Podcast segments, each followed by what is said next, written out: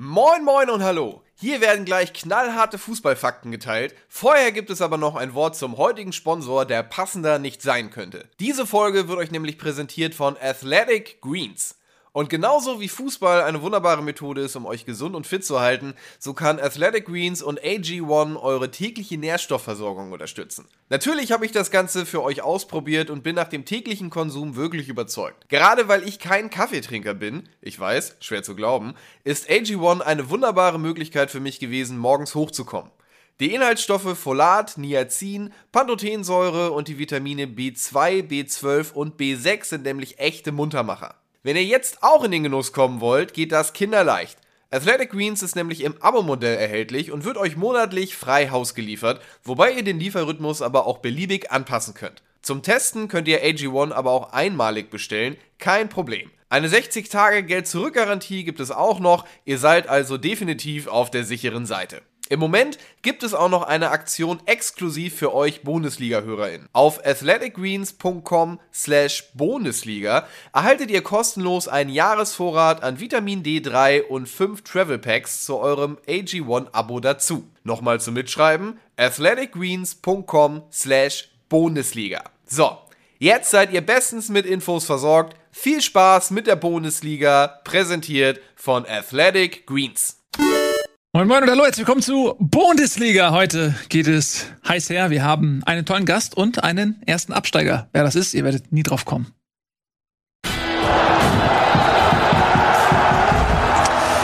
Schön, dass ihr da seid, meine Damen und Herren. Ich begrüße ganz herzlich bei mir im Studio Nico. Schön, Moin. dass du da bist. Ich freue mich hier zu sein. Ungewohnt, oder? Ja, vor allen Dingen nur wir beide. Ja.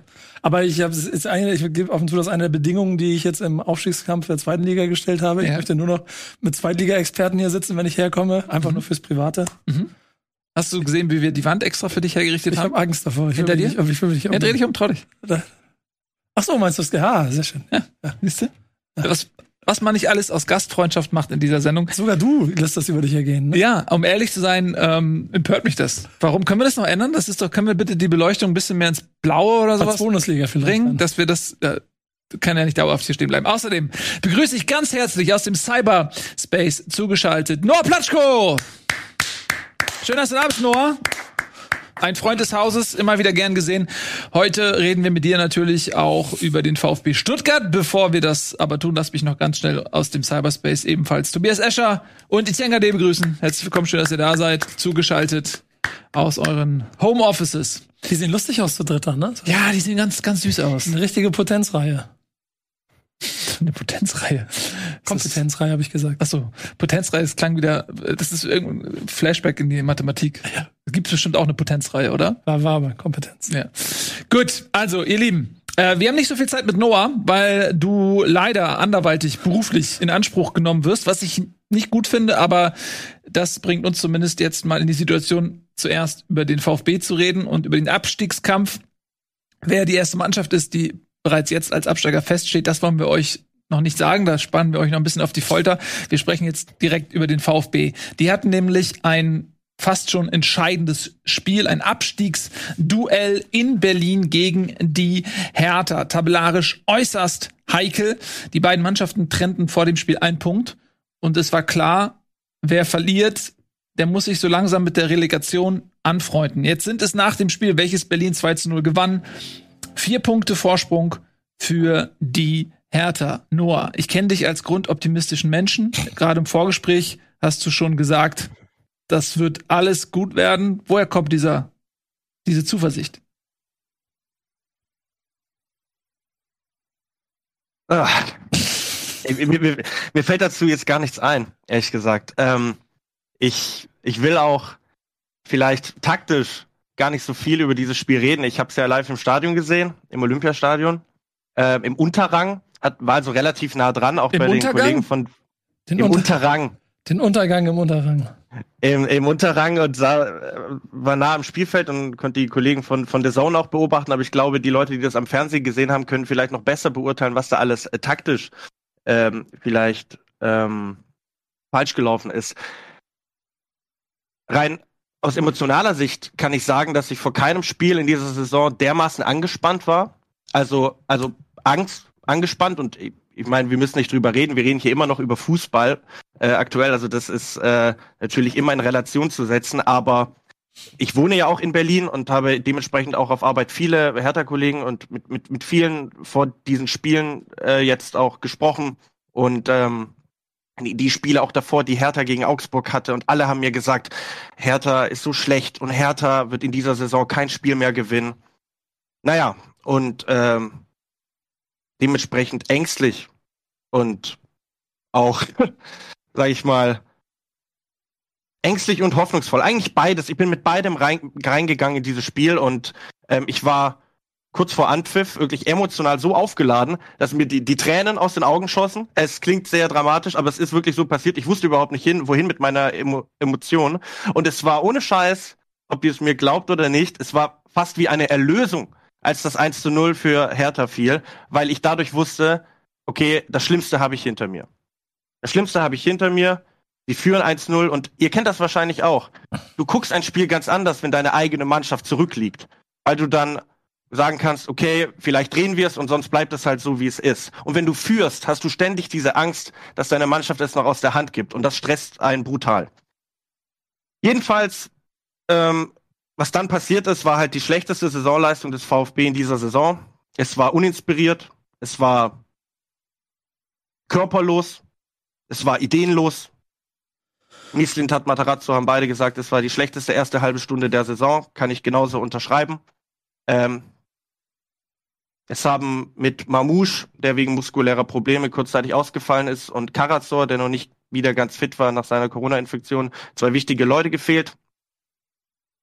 Ja, und dann stehst du da da und erlebst ein, ein Spiel, in dem Hertha nicht mal wirklich gut sein muss, sondern in dem die das machen, was Hertha machen kann. Zweite Bälle gewonnen, Stuttgart in zweiten Bällen desaströs nicht angenommen. Und ja, dann stehst du halt da am Ende und verlierst das Spiel 2 zu 0. Ähm, verdient, mehr als verdient. Und jetzt habe ich mich schon gedanklich einfach damit abgefunden, dass es eben maximal der Relegationsplatz wird und habe deswegen auch ein bisschen geblättert schon, weil es gibt ein Buch eines Kollegen von mir, der Abstieg über den Hamburger Sportverein und ich weiß nicht, so ein Buch könnte man ja vielleicht auch über den VfB Stuttgart schreiben. Aber wer soll das kaufen? ja. Dazu müssen, wir die Buch niemand getan. dazu müssen wir die Verkaufszahlen vom anderen Buch wissen, Tobi Escher. Die waren nicht so geil. Die Leute wollen nicht solche Geschichten lesen, Ja, ich nee. leider sagen. Ich habe sehr gerne gelesen. Ja, ich habe es auch sehr gerne geschrieben, aber es ist tatsächlich von meinen Büchern das mit Abstand schlechten verkaufteste.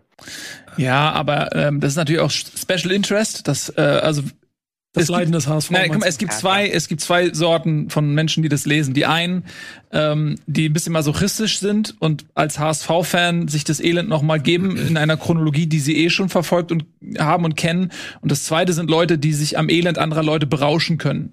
Ähm, und wer will schon von sich selber sagen, er zählt zu dieser Sorte Mensch. Deswegen ist es auch okay, dass ich so ein Buch nicht so gut, ja, habe ich fast erwartet. Ich habe zwei Exemplare gekauft. Ist auch, ist auch verständlich, ja, ja. Genau.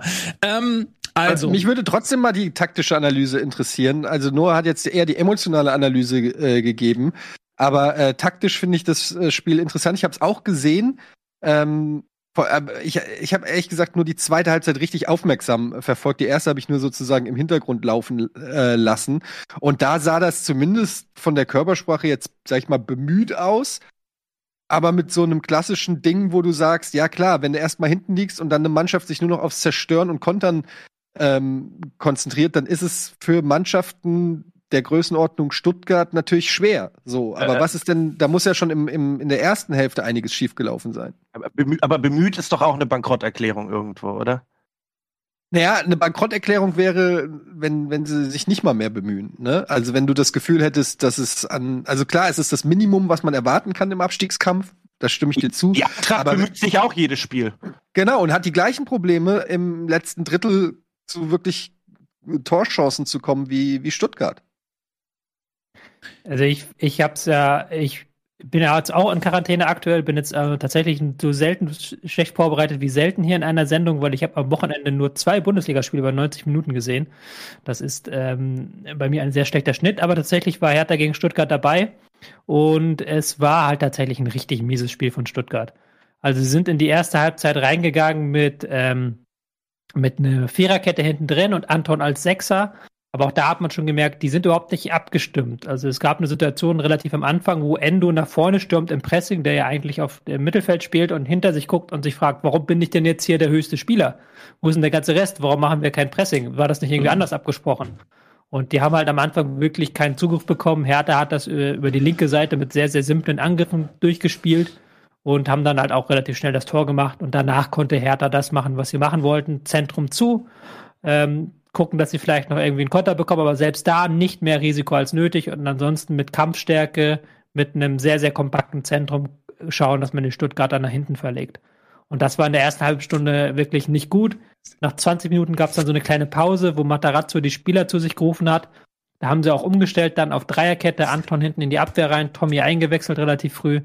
Ähm, Sie, sie mussten verletzungsbedingt wechseln. Ja, ja, ja klar. Aber haben es dann halt auch getan. Also es war auch ein taktischer Wechsel dann in dem Sinne. Man hat ja dann, wer war raus? Stenzel war raus. Man hat ja keinen Verteidiger gebracht, sondern offensive Kraft. Und das hat danach hat's dann mit der Dreierkette ein bisschen besser funktioniert, aber auch danach, du hast ja schon gesagt, nur keine zweiten Bälle gewonnen. Ähm, auch danach im Zentrum immer unterlegen gewesen in den Zweikämpfen. Toussaint und Askasiba haben sich immer durchgesetzt im äh, 1 gegen 1. Und über die Flügel auch sehr, sehr schlechte Pässe. Also das war, glaube ich, noch so ein Faktor, dass sie zwar am Flügel Durchbrüche erzielt haben und Sosa auch einige Mal in Position kam, aber die Flanken kamen dann miserabel. Und Lotka hatte auch eine sehr, sehr gute Strafraumbeherrschung, hat dann alles runtergepflückt, äh, was man runterpflücken kann. Ja, und, und man kann vielleicht noch, um, um, um auch Hertha jetzt nochmal da ins Spiel zu bringen, sagen, ähm, ich glaube, mittlerweile nach diesen 31 Spielen ähm, konnte, kann man sich als Trainer eigentlich sehr gut auf diese VfB-Mannschaft einstellen, weil du weißt, ihr habt das schon sehr oft thematisiert, dieses von hinten rausspielen, da ist immer mal ein Lapsus dabei. Und beim Spiel gestern kamen eben halt noch die Ungenauigkeiten ähm, hinzu. Und ich fand, Hertha hat jetzt kein starkes Pressing gespielt, aber trotzdem sind Selke, Boateng, die sind immer wieder angelaufen. Und es gab zwei Mannschaften, die das gegen Stuttgart überhaupt nicht gemacht haben. Das waren Gladbach und Augsburg. Und die haben dann gegen Stuttgart am Ende auch die Quittung bekommen und 3-2 verloren. Und diese Spiele hat der VfB gewonnen. Aber wenn du Stuttgart immer konsequent angelaufen hast, dann kommt auf kurz oder lang dieser Fehler. Und ähm, ja, wie gesagt, die frühe Führung dazu hat dann dazu geführt, dass Hertha einfach nur das machen musste, was sie können. Und das hat gereicht gegen diese inspirationslose Stuttgarter Mannschaft. Man muss, ähm, er hat auf jeden Fall für den Einsatz loben. Ich würde da halt dann einschränkend sagen, dass in der zweiten Halbzeit Stuttgart ja schon Chancen hatte. Und da war dann so ein bisschen das zweite Problem der Stuttgarter, was man ja auch in dieser Saison häufig besprochen hat, ist, dass da im letzten Drittel einfach die Durchschlagskraft fehlt. Also da waren dann Schüsse dabei, die gingen dann alle auf den Keeper, die war, da musste Lotka sich nicht mal groß strecken. Ähm, da waren dann Pässe dabei, wo man sich denkt, Mensch, schieß doch mal Junge. Oder Schüsse dabei, wo man denkt, jetzt passt doch mal Junge. Also die Entscheidungsfindung da auch wieder nicht gut. Ähm, da hatte man dann eigentlich mehr draus machen können, auch aus dieser zweiten Halbzeit. Und ich würde auch differenzieren, weil es gibt ähm, Chancen und es gibt große Torchancen. Und wenn du guckst, was für Dinger Stuttgart gegen Dortmund in der ersten Halbzeit vergeben hat, was die gegen Bielefeld teilweise vergeben hab, haben, dann musst, musstest du dir an den Kopf fassen und sagen, ey, warum, warum verlierst du diese Dinger? Oder gegen Bielefeld, warum spielst du nur 1-1?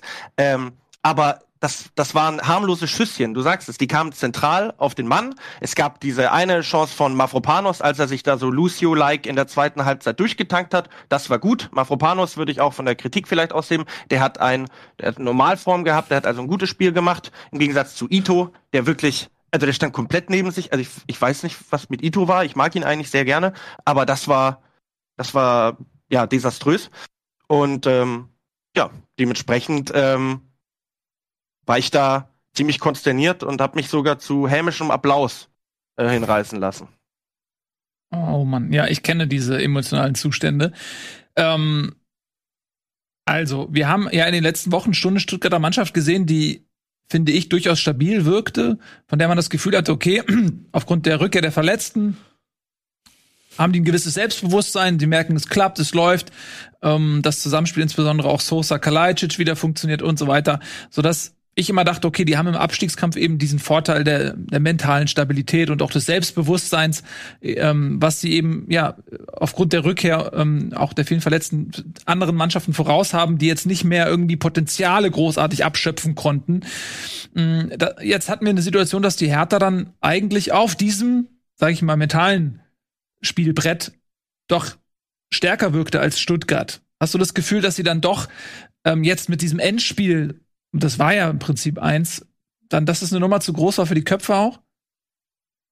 Ja, also klar, jetzt kann man dazu sagen, äh, ähm, der VfB hat eine sehr junge Mannschaft, ähm, die ist noch nicht so erfahren. Äh, ist es richtig, so eine Mannschaft in den Abstiegskampf gehen zu lassen? Ähm, das, das kann man so sehen, aber äh, 2019 hast du gemerkt, dass man auch absteigen kann mit den absolut erfahrensten Topspielern. Aogo, Gentner, Gomez, Zieler, die waren alle da, die waren alle erfahren. Äh, und es hat trotzdem nicht gereicht. Und ähm, du hast gestern auf, auf eine Art und Weise eine Verunsicherung gespürt, die ich in dem Ausmaß beim VfB vielleicht gegen Ende der Hinrunde und Anfang der Rückrunde gesehen habe, als sie mal fünf Spiele am Stück ähm, überhaupt nicht getroffen haben. Aber ähm, ja, das, das, das hat sich übertragen. Also dieses, ähm, ihr kennt das ja alle, wenn man Fußball spielt, wenn du Selbstbewusstsein hast, dann ja, dann spielst du einen Pass und dann ist der Pass gerade und er hoppelt nicht irgendwie und dann verspringt er einem in irgendeiner Form. Und genau das ist bei den Stuttgarter Spielern passiert. Also sie haben die Pässe versucht an den Mann zu bringen und dann ist er hier mal verhoppelt, erst da angesprungen. Also äh, eine gewisse Grundnervosität war zu spüren und natürlich wussten die auch, was auf dem Spiel steht und dass du dieses Spiel eigentlich auf keinen Fall verlieren darfst. Und wenn du dann nach vier Minuten eben so zurückläufst, dann hast du ein großes Problem. Und ein zweiter Faktor ist eben auch, ähm, unabhängig davon, dass die Mannschaft jung ist. Ähm, der VfB hat einen Kader mit 31 Spielern. Natürlich gehören da auch noch ein paar Verletzte dazu, wie, wie beispielsweise Silas, der ja, wenn, muss man ehrlich sein, in der Saison eigentlich komplett gar keine Rolle gespielt hat. Ob der jetzt dem VfB gegen Hertha äh, viel geholfen hätte, weil, Her weil Hertha ja eigentlich auch nicht viel ähm, Raum angeboten hat, weil die sehr tief standen, wage ich jetzt auch einfach mal zu bezweifeln. Aber ansonsten setzt Matarazzo einfach auf einen relativ selben Kern seit Wochen. Und dann musst du auch gucken, wer, wen kann der VfB einwechseln? Wer kann irgendwie das Spiel nochmal beleben und einen Effekt erzeugen? Und Erik Tommy kam für Stenzel, also der ist teilweise einfach nach vorne gerannt und hat gar nicht geguckt, was die Leute hinter ihm machen. Also der war, der war völlig nicht eingebunden. Ähm, und dann wechselst du in der 71. Alexis TBD ein, einen 18-Jährigen für Mangala, der auch bemüht war, wie Ede sagen würde, aber der keinen großen Impact hatte. Und dann kommt noch ein Doppelwechsel in der 88. Kulibali Milo. So, Enzo Milo. Habt ihr schon mal Enzo Milo gehört? Nein der hat, er wurde ein paar Mal eingewechselt, er war auch verletzt. Klar, diese Verletzungspromatik hatten wir auch, aber die zweite Reihe beim VfB ist im Grunde nicht existent. Ja, ähm, also bei der Eintracht ist es ähnlich auf einem anderen Level, aber hast du auch gesehen, ähm, als die dann bei Union Berlin gespielt haben, äh, das, das war eine ganz andere Mannschaft, die da auf einmal gekickt hat. Und ähm, ja, der VfB ist da wirklich nicht in der Lage, irgendwie einen Gang höher zu schalten. Und jetzt kommt natürlich wieder die Frage, hast du einen Kobel, äh, einen Gonzales, einen Castro, den du freiwillig hast ziehen lassen, um andere Spieler ähm, hochzuziehen, die jünger sind? Ähm, ähm, hast du die adäquat ersetzt? Und, und ist diese Mannschaft überhaupt gut genug, um in dieser Liga zu bestehen? Und vor allem nach dem Hype im letzten Jahr äh, war man ja davon ausgegangen, dass das funktioniert. Auch wenn die Verantwortlichen gesagt haben, es geht von uns von Anfang an nur gegen den Abstieg. Ähm, wenn man Misslintat Glauben schenken mag und sagt, okay, ein eventueller Abstieg ist in diesem ganzen Prozess auch mit einkalkuliert, dann kann man sagen, okay, dann ist es so, dann ist es auch in Ordnung. Ich glaube aber, was viele so enttäuscht und auch was viele VfB-Fans schmerzt, ist, dass man sich auf diese Mannschaft so sehr emotional eingelassen hat, wie seit Jahren nicht mehr auf eine VfB-Mannschaft. Weil man eben diesen Weg unter Matarazzo eigentlich für sehr positiv befunden hat. Weil man letztes Jahr sehr euphorisch gespielt hat, berauschend gespielt hat. 5 zu 1 gegen Schalke, 5 zu 1 gegen Dortmund. Hm. Noah. Diese ähm, Mannschaft, ja. Achso, ja. Nee, ja, alles gut. Ich ähm, du merke, musst mal lösen. Ich muss dich mal lösen. Ich, ich, ich kriege merke Depression, wenn ich dir zuhöre. Ja, wirklich wahr. Also das ist ähm, äh, schmerzt ähm, sehr, dir zuzuhören. Aber wenn man jetzt diese Sendung gerade eingeschaltet hat und keine Ahnung hat von Fußball, dann würde man glauben, okay, dem Mann ist was fürchterliches widerfahren. und wenn ich dir jetzt sage, pass auf, im Grunde ist ja noch gar nichts passiert, weil A, auch wenn natürlich gerade Stuttgart nicht mehr so viele Argumente hat, aber sie sind noch nicht auf Platz 16 fest. Weniger wegen Bielefeld, sondern auch eben, weil nach oben noch was geht. Und sie sind eben auch, wenn sie Relegation spielen, spielen sie gegen den Zweitligisten und gehen als Favorit da rein. Also sie sind natürlich noch nicht abgestiegen. Und wir haben natürlich die Möglichkeit, ähm, die Tabelle mal so ein bisschen durchzurechnen. Das können wir jetzt mal einmal ganz kurz gemeinsam machen für den Abstiegskampf. Was stehen denn da noch so für Spiele an? Ähm, Nico, du hast das, glaube ich, gerade mal so ein bisschen auch schon vorbereitet. Äh, Da könnten wir einfach mal den Rechner von dir abgreifen. Ich habe mal relativ realistisch durchgetippt, wie so die, der Rest der Liga spielt. Mhm. Äh, Torverhältnis nicht mit einberechnet. Und habe mal offen gelassen, was noch so an äh, Spielen dabei unterwegs ist. Entscheidend wird für den, ähm, für den Kampf um die äh, Champions League, dass Leipzig zweimal noch mit direkten Konkurrenten in Konflikt steht. Das heißt, das müssen wir mit berücksichtigen. Ähm, Spoiler, am 34. Spieltag gewinnt Freiburg in Leverkusen, deswegen äh, ist Freiburg im Moment Das haben Dritter. wir jetzt nach deinem Gutdünken ausgefüllt. Nee, das war, nein, das war äh, unter fachlicher Kompetenz analytisch ausgefüllt. Den Rest machen wir jetzt hier zusammen. Ähm, Stuttgart gegen Wolfsburg. Ja, dann lass uns doch jetzt mal sagen, weil sonst müssen wir uns das hier äh, nicht geben, wenn wir jetzt behaupten, Stuttgart verliert jedes Spiel, dann können wir doch die Tabelle auch einfrieren, wie sie jetzt ist. Dann lass uns doch mal sagen, Stuttgart gewinnt gegen Wolfsburg. Müssen sie. Ja, also mach mal 1-0, reicht, äh, Torverhältnis ist jetzt mal egal, sagen wir mal Nur, Stuttgart- nur hast du, du hast, hast die Chance, ein Wort Gegenargument. Der Druck ist zu groß, weil danach Bayern und Köln kommen. Ja, deswegen muss er. Maximal 1-1. Maximal 1-1. Naja, aber wie gesagt, wir müssen uns das ja, wenn wir jetzt eh alles gegen Stuttgart tippen und uns von deinem Pessimismus runterziehen lassen, wie so eine Lawine aus äh, schlechten Gefühlen, dann müssen wir das jetzt ja nicht tippen nur. Komm, wir machen das jetzt mal ein bisschen, bisschen optimistisch. Aber wir haben ja noch Eddie dabei. Aber wie ne? tippen wir denn? Tippen wir jetzt einfach nur auf Sieg Stuttgart? Weil ich Ja. glaube auch nicht an Sieg von Stuttgart gegen Wolfsburg. Ja, aber wir wollen ja mal ein bisschen die Möglichkeiten durchspielen. Ähm, Ja gut, aber die Möglichkeiten müssen ja, also ich meine, wenn wir jetzt einfach sagen, okay, Stuttgart gewinnt jedes Spiel, klar haben sie dann nein, das machen Chance, wir nicht, aber, aber, wenn wir sagen, Stuttgart verliert Stuttgart, jedes also Spiel, dann Wolfsburg, das- Wolfsburg, Wolfs, Wolfsburg war ja richtig Okay, stark sind- am Wochenende. wir sind fünf Leute. Wolfsburg, lass mich doch mal ausreden. Und Wolfsburg hat äh, meiner Meinung nach äh, schafft Stuttgart da eben nicht, weil Wolfsburg einfach eine super gute Abwehr hat in der in der Regel. Und ich glaube, dass sich da Stuttgart die Zähne ausbeißen wird. Ich wäre auch für Sieg, Tobi Escher, du entscheidest. Ja, mach mal, mach mal. Wir können es ja nachher mal gucken, wie es ist, wenn es anders ist. No- noch mal wie ganz kurz, Leute, brauchen. ganz das kurz. die Frage. Wir Ja. können uns das ganze Segment sparen, wenn wir jetzt einfach sagen, Stuttgart verliert jedes Spiel. Das, dann müssen wir jetzt nicht den Tabellenrechner machen. Es geht einfach nur darum, um zu zeigen, was theoretisch notwendig wäre und möglich wäre im Rahmen Ja, eben. So. der, der Möglichkeiten. Es geht nicht darum, Jetzt jetzt, darüber zu diskutieren. Augsburg gegen Köln habe ich noch mit drin gelassen. Letztes, äh, äh, vorletztes Heimspiel von Augsburg gegen Köln. Gehen wir mal mit. 1-1. Wollt- Ja. Okay, ihr wollt ein optimistisches. ja, wir wollen nur ja nicht so den Tabellenbild Knick wegnehmen. für Bielefeld. Hertha, der entscheidende, der entscheidende Faktor. Das ist ein wichtiges Spiel. Ist ja, ist ja für Stuttgart ein ganz blödes Spiel, weil entweder gewinnt Bielefeld, dann sind sie hinten dran, oder es gewinnt Hertha und dann sind sie weg. So, ähm, aber ich, Ich glaube, halt, so blöd das klingt, Hertha muss da nur einzeln in Führung gehen, dann haben sie das gewonnen. Und Hertha ist ja da, das haben wir tausendmal schon gesagt, in der Rolle, dass sie sagen können, Edgy Badge, Bielefeld macht mal, ihr braucht den Sieg, wir nehmen den jetzt hier als Kampf mit. Und dann kommen die Bielefelder nicht durch und Hertha macht irgendwann das 1-0. Also ich tippe auf Hertha tatsächlich. Ja, ich Ich tippe auch. einfach mal 1-1. Ich, also für mich ist natürlich Hertha Favorit. Aber wie gesagt, für mich geht's jetzt darum, mal zu gucken, okay, wa- was könnte Verrücktes passieren? Und so verrückt wäre es auch nicht, wenn Bielefeld irgendwie 1-0 gewinnt. Es ist nicht unrealistisch. Es ist ein Last-Exit-Spiel für Bielefeld, also müssen Ja. sie zumindest einen Punkt holen und den würde ich auch mitgehen, den nehmen wir mit. Ja, 1-1 hier so. Tore sind scheißegal hier. Das Ja, ja, das geht nur jetzt um Punkte. Die Torverhältnisse sind auch nicht so eng beieinander, dass man da jetzt noch großartig irgendwas machen müsste. Dann spielt nämlich Bochum in Bielefeld. Das ist für Da geht's nämlich schon los langsam. zwei Spiele. Also Noah, wir wollten hier auch was Optimistisches für Noah draus machen, das wird immer schlimmer. Fangen wir mal an mit Bayern gegen Stuttgart.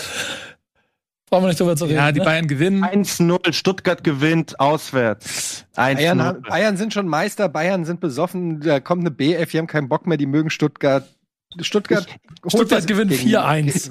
Stuttgart holt Ja. was gegen Bayern. Ich wollte gerade sagen, äh, Nico, 4-1 zu Hause, verlieren gegen Stuttgart. Das hätte sich Jupp Heinkes nicht so vorgestellt in seinem letzten Heimspiel, Ede. Ja, Also ich sage, die Bayern gewinnen das, Bayern gewinnen. weil wir unterschätzen so ein bisschen ähm, die Schnapslaune.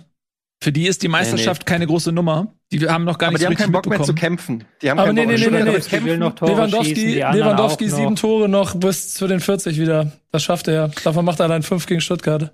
Ja. Also ich bin, ich bin, ich bin weniger optimistisch, was das Bayern-Spiel angeht, als was das Wolfsburg-Spiel angeht. Es wird beides sackschwer, aber ähm, macht was ihr wollt. Ich glaube nicht, dass sie in München gewinnen. Ähm, Ich komm, den, das ist der einfachste von denen. Die beiden, worüber jetzt mal Hertha gegen Mainz zu Hause und mhm. Bochum gegen Bielefeld. Also für Mainz geht's Die um nichts Bochum mehr. heimstark. Ja, aber Ich sag, Bochum ist Bochum- durch. Bochum ist durch. Bochum ist durch. Bochum hat auch gegen so Augsburg zu Hause 2-0 verloren.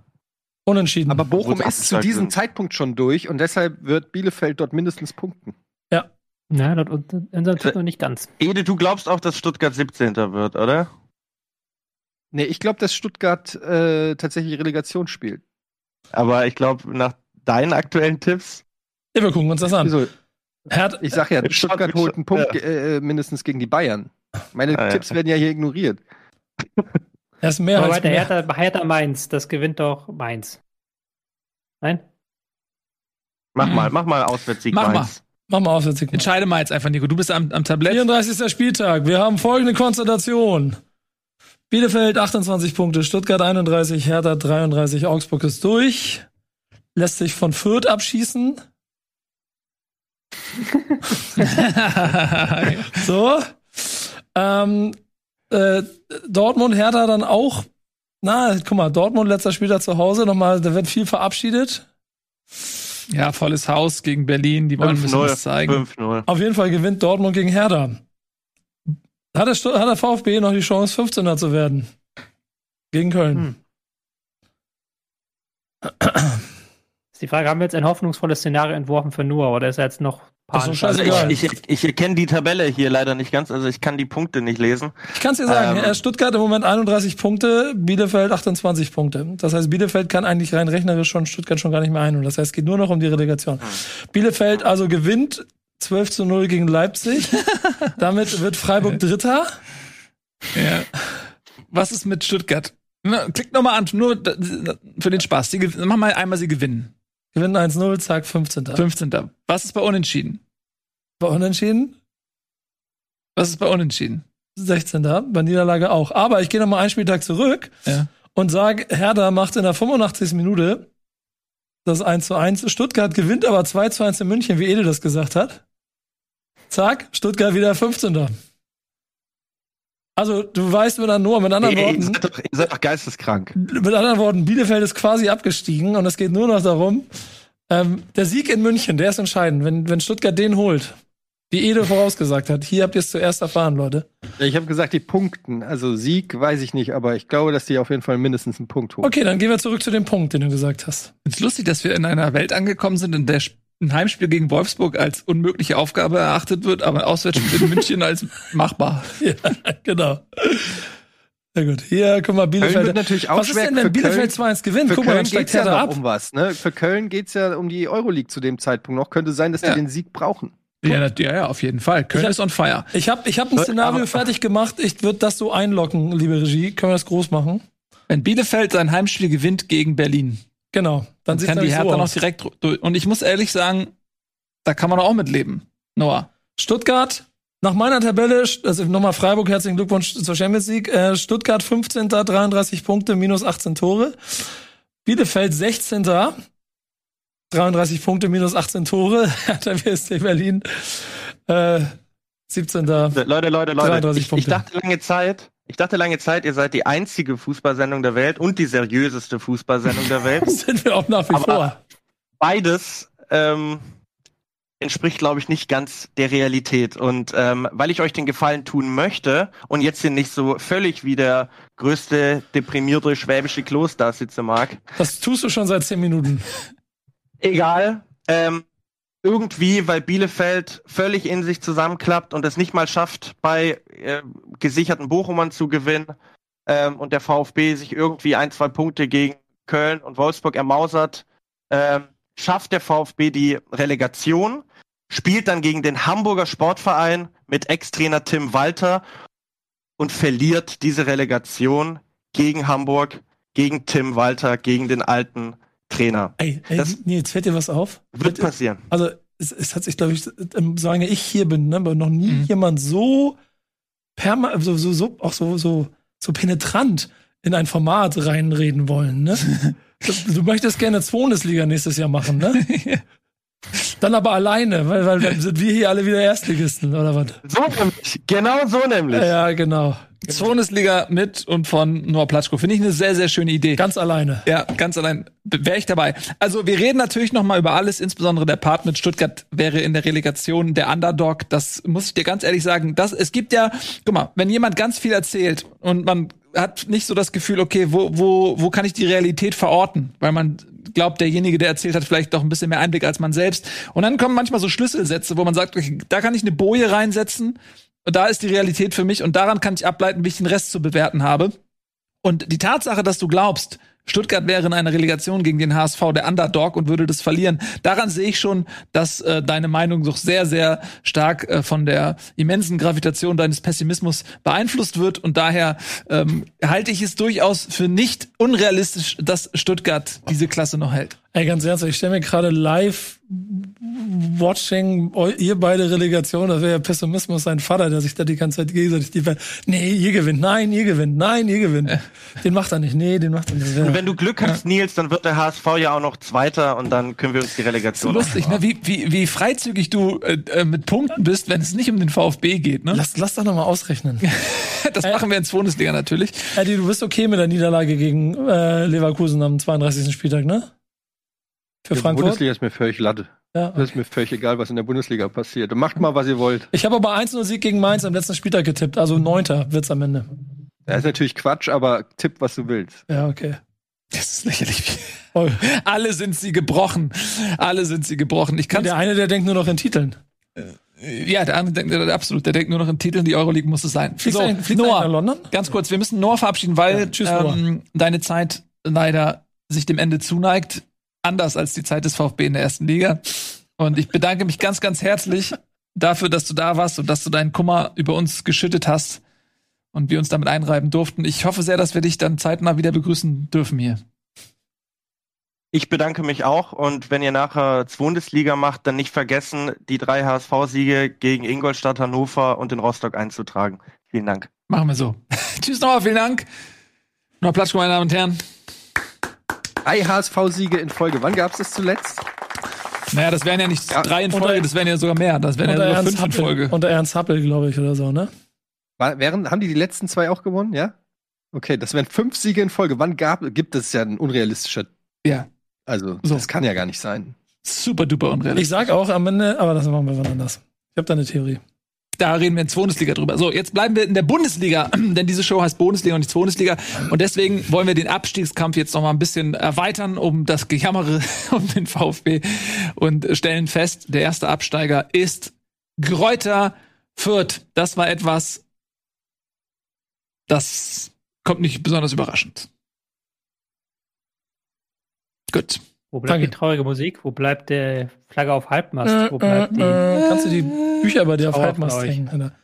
Wieso, wieso hast du kein Buch geschrieben, äh, der Abstieg Kräuter Fürth? Weil es egal ist?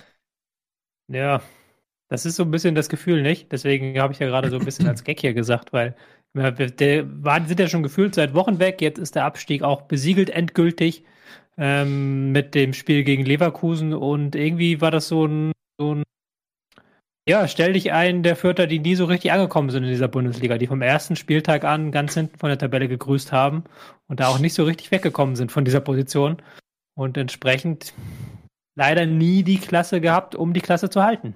Ich fand, ich fand das Spiel insofern aber ganz interessant und ganz sinnbildlich für Fürth in der Rückserie, weil früh, gef früh geführt, führt. Ähm, und eigentlich schon auch mitspielen wollen, aber am Ende gegen ein zu starkes Leverkusen äh, nicht, am Ende sich nicht durchsetzen können, aber schon versucht, so das, was sie in der ersten, aber in der ersten Hälfte der Saison in der Hinrunde quasi komplett äh, weggeworfen haben, noch irgendwie zu kompensieren. Und du merkst halt schon auch an der gesamten Mannschaft an, dass da sehr viele sich versuchen, Verträge zu erspielen fürs kommende Jahr. Mhm. Idealerweise bei, bei Erstligisten, die nicht absteigen. Ja, also das ist jetzt tatsächlich gar nicht mehr so viele Worte wert, weil da haben wir auch oft drüber gesprochen. Ähm, die sportliche Qualität ist am Ende dann einfach nicht gegeben gewesen. in Fürth. Sie haben sicherlich alles reingeworfen, was sie zur Verfügung hatten, aber die Kluft war dann doch ein bisschen zu groß zu den anderen hm, Bundesligisten und es ist halt einfach ein Unterschied, ob du erste oder zweite Liga spielst und dann musst du eben auch gucken, dass du dich vielleicht auch ein bisschen verstärkst. Fürth musste jetzt ja dann auch noch Abgänge hinnehmen nach dem Aufstieg und konnte sich jetzt dann auch personell, glaube ich, dann nicht mehr so sehr ja, verstärken auf anderen Positionen, dass es dann am Ende gereicht hätte. Also äh, wir sehen dann für nächstes Jahr in der zweiten Liga wieder, vermutlich mit einem von uns, wer weiß es. Ähm, und Leverkusen hat diese Pflichtaufgabe erfüllt und sie mussten sie auch erfüllen, denn die Champions League haben sie noch nicht sicher. Deswegen war es wichtig, dass sie das mitnehmen. Ja, also wir haben ja gerade schon über Hertha und Stuttgart natürlich ein bisschen ausführlicher gesprochen. Natürlich lag der Fokus da mehr auf dem VfB als auf der Hertha. Trotzdem ist das jetzt für uns abgeschlossen. Wir gucken noch einmal nach Bielefeld, die dritte Kraft da im Abstiegskampf. Die haben nämlich tatsächlich jetzt in Köln gespielt, etwas, was ja auch Stuttgart demnächst noch mal wieder fährt. Und Köln sagt, und das finde ich sehr, sehr erfrischend, ganz klar, wir spielen um Europa, das ist unser Traum. Wir wollen das machen. Und so gehen sie auch in diese Spiele rein. Äh, von Anfang an Vollgas und haben jetzt auch gegen Bielefeld sehr, sehr früh das 1 zu 0 erzielt. Hm, War es danach dann schon entschieden? Wir müssen bei Bielefeld noch einmal kurz erwähnen, dass sie ja einen Trainer gewechselt haben. Also hatten wir letzte Woche noch gar nicht. Ja. Und ähm, kam auch relativ überraschend jetzt mitten in der Woche, mitten mhm. nach Ostern, dass sie da gesagt haben, okay, wir schmeißen Kramer raus und wir installieren den Torwarttrainer erstmal für die kommenden Wochen. Also holen jetzt gar nicht irgendwie einen neuen Trainer, der dann Effekt in den nächsten drei Wochen haben soll, sondern erst nach der Saison. Und entsprechend war das dann aber jetzt auch so gegen Köln, dass, dass du jetzt da kein komplett neues Spielsystem oder sowas gesehen hast, sondern dass da ein paar kleine Änderungen waren. Ich fand es sehr gut, dass Wimmer endlich mal im offensiven Mittelfeld spielen darf, also zentral und da auch sehr, sehr viel Einfluss dann hatte. Ähm, aber ansonsten war das halt so ein typisches Spiel, wo Köln halt mit dem hohen Pressing das gemacht hat. Bielefeld viel lange Bälle, zweite Bälle. Ähm, Köln der immer wieder über die Flügeldurchbrüche erzielt hat und am Ende auch dann der verdiente Sieger war. Also es war jetzt nicht so, dass du da diesen riesen Trainereffekt gespürt hast bei Bielefeld. Klar, ein bisschen mehr Laufintensität, ein paar kleine Änderungen wie mit Wimmer zum Beispiel. Aber ansonsten war das wie die kommende, wie die vergangenen Wochen relativ trist. Ich verstehe den Wechsel auch nicht ganz. So in dieser Situation. Und dann halt mit jemandem, der auch in der Presse öffentlich erzählt, dass das ein ganz schöner Schock für ihn war, dass er jetzt auf einmal Trainer ist, also quasi gar nicht darauf vorbereitet ist, mit der Mannschaft auch erstmal ausdiskutieren musste, ob das denn überhaupt eine richtige Situation ist. Ich habe mhm. da ein bisschen aufgrund von einem Freund so angefangen, ein bisschen in der Ostwestfälischen Zeitung und sowas alles zu lesen. Das klang alles nicht danach, als ob da jetzt der Aufbruch äh, durch den Verein geht und man jetzt nochmal alles auf eine Karte setzen möchte. Mhm. Und deswegen verstehe ich diesen Wechsel nicht. Dass natürlich das Spiel selber, also denkbar ungünstig läuft, wie du schon gesagt hast, in Köln früh führt, mit den Ambitionen, die Köln noch hat, dann fehlt es da gerade Bielefeld offensichtlich. Die dürfen nicht in Rückstand geraten. Ja, meine Frage von eben war natürlich auch totaler Quatsch, weil das 1 zu 1 fiel dann ja noch. Also das Spiel war natürlich nicht so nach dem 1 0 bereits entschieden. Ähm, Eigentor muss man dazu auch sagen von Hübers. Ja, aber Köln, mh, hm, die, und das ist genau das, was ich auch manchmal so über Dortmund oder so gesagt habe, wo natürlich klar ist, die, klar ist Bayern qualitativ und budgetär enteilt, deswegen ist der Anspruch, Meister zu werden, auch ein bisschen schwierig, aber dieses, dieses gemeinsame Ziel zu formulieren und alles in die Waagschale zu schmeißen. Und das ist das, was du bei Köln gerade siehst. Die haben sich irgendwann gesagt, so, ey, wir können diese Saison, ey, wir können es schaffen. Wir können es schaffen nach Europa. Und so spielen die auch. Und das finde ich einfach super. Ja, du, hast, du hast auch nach dem Spiel, wenn du ähm, die Pressekonferenz dir angeguckt hast, hast du auch gesehen, dass, ähm, dass man da gar nicht mal so, also natürlich schon zufrieden mit dem Ergebnis ist, aber ähm, du hast das Gefühl, dass die halt noch überhaupt nicht zufrieden sind. Also, dass die noch, dass die haben halt noch eine Mission in Köln und das merkst du halt auch an der Spielweise und Steffen äh, Baumgart hat auch dann kritisiert und gesagt, na, war nicht zufrieden und wie wir uns da verhalten haben und so weiter. Also, das machst du ja auch nicht, wenn du gewinnst und die Saison im Prinzip sagst, ja, wir sind zufrieden, wir lassen jetzt ausklingen, sondern ähm, ja, mit Köln ist noch zu rechnen in dieser Saison. Sie sind noch hoch motiviert und aggressiv und das zeigt sich in den Spielen und ja, wird sich, äh, wird noch spannend da oben. Was traut ihr Bielefeld noch zu? Äh, Platz 16 ja, ist für mich rechnerisch. Der, ja, ist für mich der zweite Abstiegskandidat. Also der ja. nach Fürth, muss man sagen, werden, waren sie auch schon, also vor der Saison Aber jetzt auch ähm, sehe ich auch mit dem Torergebnis, äh, mit dem Torverhältnis und so weiter, ich sehe da jetzt nicht so die, die Trendwende, ehrlich gesagt. Die haben seit, ich zähle es mal gerade, eins, zwei, drei, vier, fünf, sechs, sieben, acht, acht Spiele nicht mehr gewonnen und haben ein Unentschieden in den letzten acht Spielen, ansonsten nur Niederlagen. Also, ja, weiß nicht, wo da der Optimismus herkommen soll, dass sie es noch schaffen. Das Programm ist ja eigentlich gar nicht so mega schwierig. Also du kannst eigentlich, theoretisch könntest du ja sagen, hey, jetzt haben wir Hertha vor der Brust, wenn wir Hertha gewinnen, sind wir da wieder dran. Wir haben ähm, Stuttgart vielleicht dann abgehangen. Unser Programm ist deutlich leichter als Stuttgarts, also können wir da dann nochmal vielleicht ein bisschen rüberschielen, dass die Relegation doch noch geht. Aber auch die, klar, am Wochenende so eine gewisse Leistungssteigerung, aber du hast auch wieder eine Abwehrschnitzer gehabt. Uth, der völlig frei schalten und walten mhm. konnte. Also eben diese Abwehrstärke, die sie getragen hat, ist immer noch nicht wieder zurückgekehrt.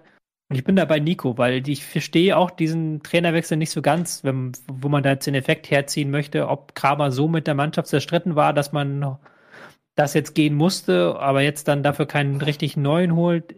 Einerseits verständlich, andererseits hast du dann auch eben nicht die Chance, diesen Trainereffekt zu nutzen, nicht diese Chance, nochmal was ganz Neues zu wagen. Also ist ganz, ganz schwierig. nach den letzten Wochen kann man sich nicht vorstellen, dass sie das jetzt gegen Hertha gewinnen. Andererseits lass sie 1 zu 0 gegen Hertha in Führung gehen und dann tief stehen und dann wird Hertha plötzlich die Mannschaft sein, die da machen muss und das liegt denen ja auch nicht. Also nichts, alles ist doch offen, aber die Prognose ist natürlich schlecht. Es klingt halt alles ehrlicherweise jetzt schon nach Vorbereitung auf eine Zweitligasaison und das finde ich fatal, wenn du rechnerisch noch Relegation schaffen kannst. Ähm, aber ich nehme auch wenig Hoffnung aus all dem, was auch Eddie schon gesagt hat, bei dem, wie sich die Mannschaft gesamt äh, bildlich aufstellt. Ja, ich sehe natürlich auch, die Tabelle spricht ja ein klares Bild und da jetzt von Optimismus zu reden, insbesondere mit den Spielen, da die zurückliegen, ist das natürlich auch Quatsch, aber es ist eben auch Teil der Realität, dass Bielefeld jetzt zwei Pokalspiele vor der Brust hat. Du spielst gegen Hertha. Es ist immer noch Hertha. Also, wenn du diese Saison sagst, du kannst, hast keine Chance zu Hause gegen Hertha, brauchst du gar nicht antreten, so. Also, gegen wen denn sonst? Und dann ähm, hast du ein Auswärtsspiel in Bochum und Bochum ist Aufsteiger. Klar, die wurden sehr getragen von ihrer Heimstärke, aber vermutlich geht's für Bochum dann auch nicht mehr um so viel. Sie haben zuletzt jetzt auch gegen Augsburg zu Hause verloren. Also, wenn du sagst, du hast gegen Bochum keine Chance, gilt das Gleiche wie das, was ich gerade gesagt habe.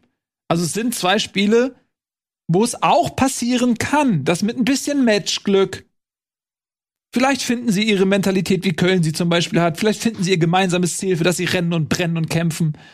Und dann kannst du auch beide Spiele mal gewinnen. Es gibt sicherlich ein Paralleluniversum, in dem Bielefeld beide Spiele gewinnt. Und dann. Also auf äh, jeden Fall. Oh.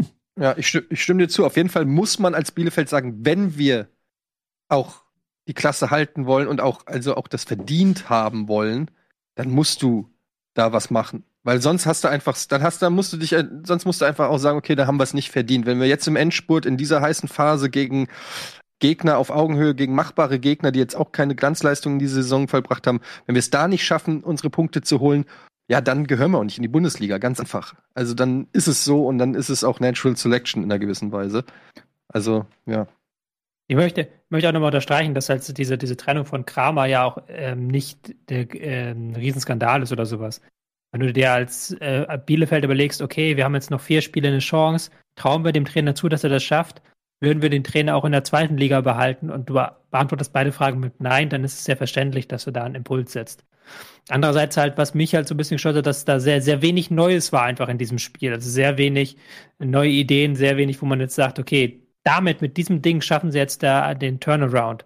Weil sie waren nicht besser in der Abwehr, Mittelfeld war auch nicht, hatte auch nicht mehr Zugriff auf den Gegner. Klar, Wimmer 10 war ein Unterschied, aber es fehlt mir die, die zündende Idee. Und dann musst du halt es irgendwie schaffen, über Kampf gegen Hertha ins Spiel zu kommen.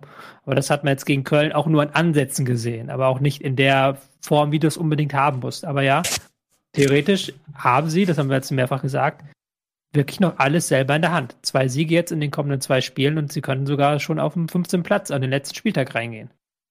Mhm. Ja, das wäre mal interessant. Also, der Abstiegskampf liefert. Das ist spannend und äh, wir haben es ja eben auch gerade beim Tabellenrechner gesehen.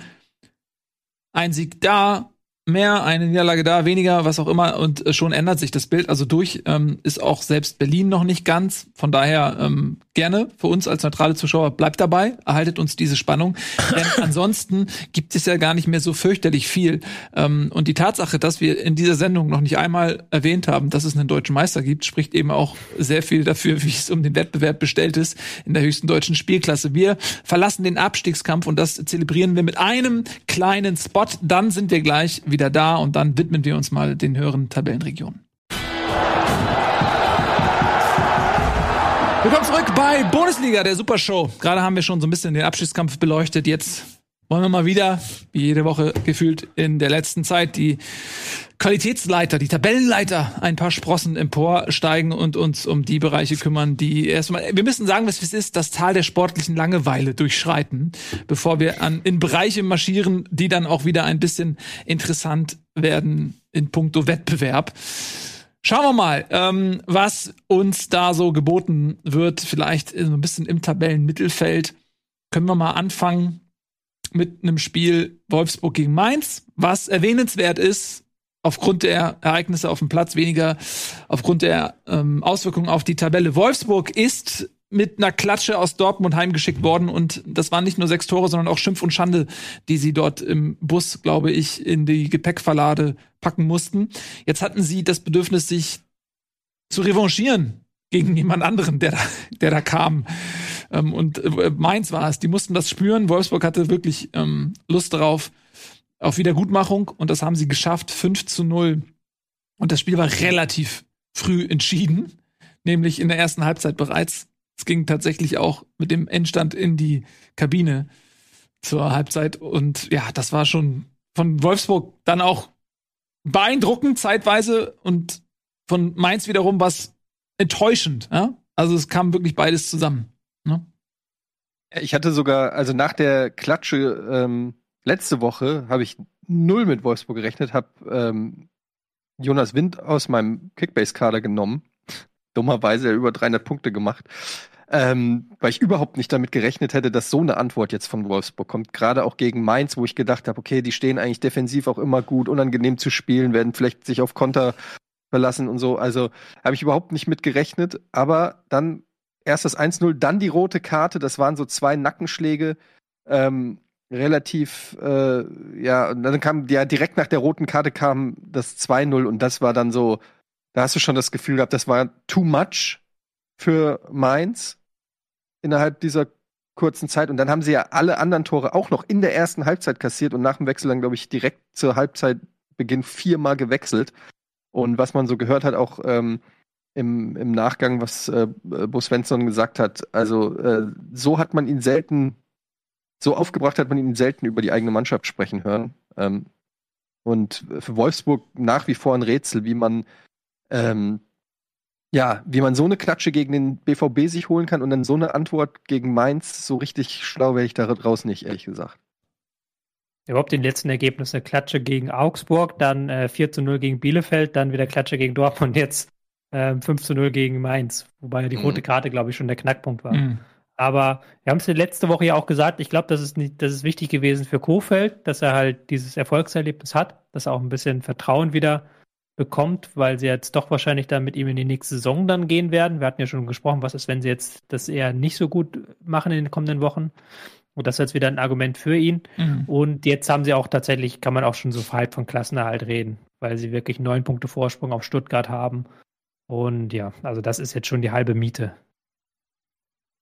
Ja, das denke ich auch so. Das würde mich arg verwundern, wenn Wolfsburg da dann jetzt nochmal in Bedrängnis äh, geriete. Ja, ich glaube, sowas ist auch mal ganz wichtig. Ne? Gerade nach so einer Klatsche, auch so für den Kopf. Man hat eh das Gefühl, bei Wolfsburg geht da auch vieles über den Kopf. Anders kann man sich das ja auch nicht erklären. Diese Leistungsschwankung, diesen Einbruch ähm, im Vergleich zur letzten Saison. Ist, glaube ich, wichtig auch, wie, wie du ganz kurz auch, wie du na, wir sind, ich bin, wollte nur kurz Tobi nochmal beipflichten. Wir haben ja auch letzte Woche drüber geredet. Es geht auch um Kofelds Zukunft, die sicherlich jetzt auch in den letzten Spielen irgendwo ein Stück weit entschieden wird. Und wenn du es schaffst, irgendwie mit einem positiven Gefühl, was erhältst du ja durch solche Siege, mit einem positiven Gefühl in die neue Saison zu gehen, dann ist das, glaube ich, nicht so unwichtig. Ja, ich wollte nur sagen, dass äh, ja Wolfsburg theoretisch auf dem Papier natürlich ein durchaus anspruchsvolles Rechts Restprogramm hat. Jetzt äh, kann man natürlich drüber streiten. Letzter Spieltag gegen die Bayern ähm, zu Hause das ist natürlich so, so eine Karte, die man immer, haben wir eben beim Test, äh, beim Tippen auch gesagt, kann man immer so schwer einschätzen, weil theoretisch auch die Bayern mit angezogener Handbremse immer noch gut genug sind, um dich aus dem Stadion zu schießen. Wir haben aber auch schon Saisonausläufe gesehen von den Bayern, wo dann, ja, wo, wo sie es den Gegnern leicht gemacht haben. Also weiß man nicht so richtig, was für Bayern kriegt man da am letzten Spieltag. Äh, ich behaupte aber mal, wenn es dann für Wolfsburg da noch um ähm, Leib und Seele geht, dass sie dann da durchaus auch Chancen hätten, mit viel Kampfeinsatz gegen die Bayern noch äh, was zu holen. Und dann hast du halt ähm, noch das Spiel auswärts in Stuttgart, haben wir ja eben schon drüber geredet, ähm, wo es für Stuttgart um alles geht, einfach, also wirklich um alles geht. Das wird ein sehr spannendes Spiel, Stuttgart gegen Wolfsburg nächste Woche, Samstag. Und dann auch noch mal in Köln, also zwei hammerharte Auswärtsspiele eigentlich, weil wir auch eben gesagt haben, Köln geht es auch noch um den Einzug in die Euroleague. Ähm, also ja, rein theoretisch würde ich recht geben, dass Wolfsburg eigentlich keine, da nichts mehr mit zu tun haben sollte. Aber es ist schon ein Restprogramm, wo auch null Punkte noch durchaus in der Wahrscheinlichkeit liegen. Es ist, es ist halt alles theoretisch, es wird halt nur spannend, ja. wenn Hertha mindestens sechs Punkte holt und ähm, wenn dann ähm, Stuttgart neun Punkte holt. Und das ist deswegen ist es halt sehr, sehr theoretisch. Ja. Wir haben ja gerade schon gesagt, dass wir neun Punkte Stimmt. für Stuttgart. Ja. Ich habe es gerade mal durchgetippt. Stimmt. Wenn Stuttgart alles gewinnt um, und Hertha alles gewinnt, dann ist äh, Wolfsburg 15. immer noch punktgleich mit Stuttgart. Aber dann wäre das Torverhältnis tatsächlich dann ausschlaggebend. Ich glaube, das wird nicht passieren, dass sowohl Stuttgart als auch Hertha ich hab's grad noch mal, äh, alles gewinnen. Quatsch, was ich gesagt habe. Ne? Aber ich hatte ver vergessen, dass Stuttgart nur 28 Punkte, also neun Punkte schon Vorsprung. Das ist eigentlich Quatsch. Da, also ja, selbst, äh, selbst wenn ja. dieser mega Worst-Case-Szenario eintritt, da gibt es immer noch die Relegation. Ja, ja die kennen ja. ist schon, da muss schon und viel ein Punkt, glaube ich, ist drin für Wolfsburg noch in den letzten drei Spielen und dann ist. Ich, ich kann mir das auch vorstellen, wie du es gesagt hast, dass sie null Punkte holen. Nur ist es halt ja relativ egal, wenn Stuttgart halt nur drei oder sechs holt. So sieht's aus. Das wäre schon sehr, sehr seltsam, wenn Wolfsburg da noch auf die Relegation angewiesen wäre, um die Klasse zu halten. Aber es wäre schon lustig. Ja, das ist Quatsch, das ist Quatsch. Ich finde ja ehrlicherweise, dass die letzten beiden Spiele auch gezeigt haben, wo Wolfsburg potenziell steht. Irgendwo zwischen 0-6 und 5-0. Mhm. Und jetzt würde ich es dem Verein wünschen, dass sie ein bisschen Vertrauen in den Trainer haben und ihm einfach mal ein paar Jahre geben, um dann da was Großes draus zu bauen. Oh mein Gott. Ja, gib dem mal fünf bis zehn Jahre. Dann äh, ist Entschuldigung, Glücks, der, Euro musste, drin. der musste sein. Der musste sein. Schöne Grüße nach Wolfsburg. Nein, das ist jetzt auch gemein. Ihr seid auch fies. Ja, aber ich muss mir die ganze Scheiße doch seit Jahren an. Ich werde doch jetzt immer noch Nee, auf. nee, nee. Am Ende wird die Frage sein, hat Wolfsburg den Klassenhalt wegen Kofeld oder trotz Kofeld geschafft? Wird nie jemand beantworten können. Das ist das Gute Ja. an dieser Frage. Wegen Max Kruse. Und damit das war ja. in der Tat, Mhm. das war in der Tat ähm, ein der Geniestreich, wenn man das so nennen kann, aber das war in der Tat Weghorst weggeben und Kruse dafür holen, muss man am Ende, muss man sagen, war das mit das Beste, was äh, Schmatke in den letzten Jahren auf Wolfsburg gemacht hat. Ähm, und dann aber das hat ja nicht Schmatt gemacht, das ist ja Kofeld gemacht. Das muss ja auch klar sein, denke ich, ne? Und Wind, ja, Wind hat er auch geholt, das war auch ein guter Transfer Ja. für eine, für ein, der kam im Winter, ne? Ja, im Ja. Wind. Mhm. Bietet sich was an. Sorry, aber Nils. zu, auch, nee, es ist einfach, manche sind dann so offensichtlich, dass man auch denkt, so komm. nee, nimm nicht mit. Ach komm, jetzt lässt du die offensichtlichen lässt du jetzt plötzlich liegen, oder was? Naja, aber Wind und Winter, also das, sorry. Wenn ich es nicht gesagt hätte, du hättest nichts gesagt. Willst du mir das Never, jetzt sagen? never. Vor allen Dingen, Wind wird der mit D geschrieben und Winter mit T. Das ist ein Ausschlusskriterium für einen Gag. Ja. Der Autor von Der Abstieg übrigens, der das hier gerade nochmal ins gerade Bild gerückt hat hier. Kauf das Buch, es sind noch ein paar da. Ja, es wäre wär lustig, wenn du jedes Jahr mindestens zwei Bücher schreiben würdest mit dem Namen der Immer der Abstieg.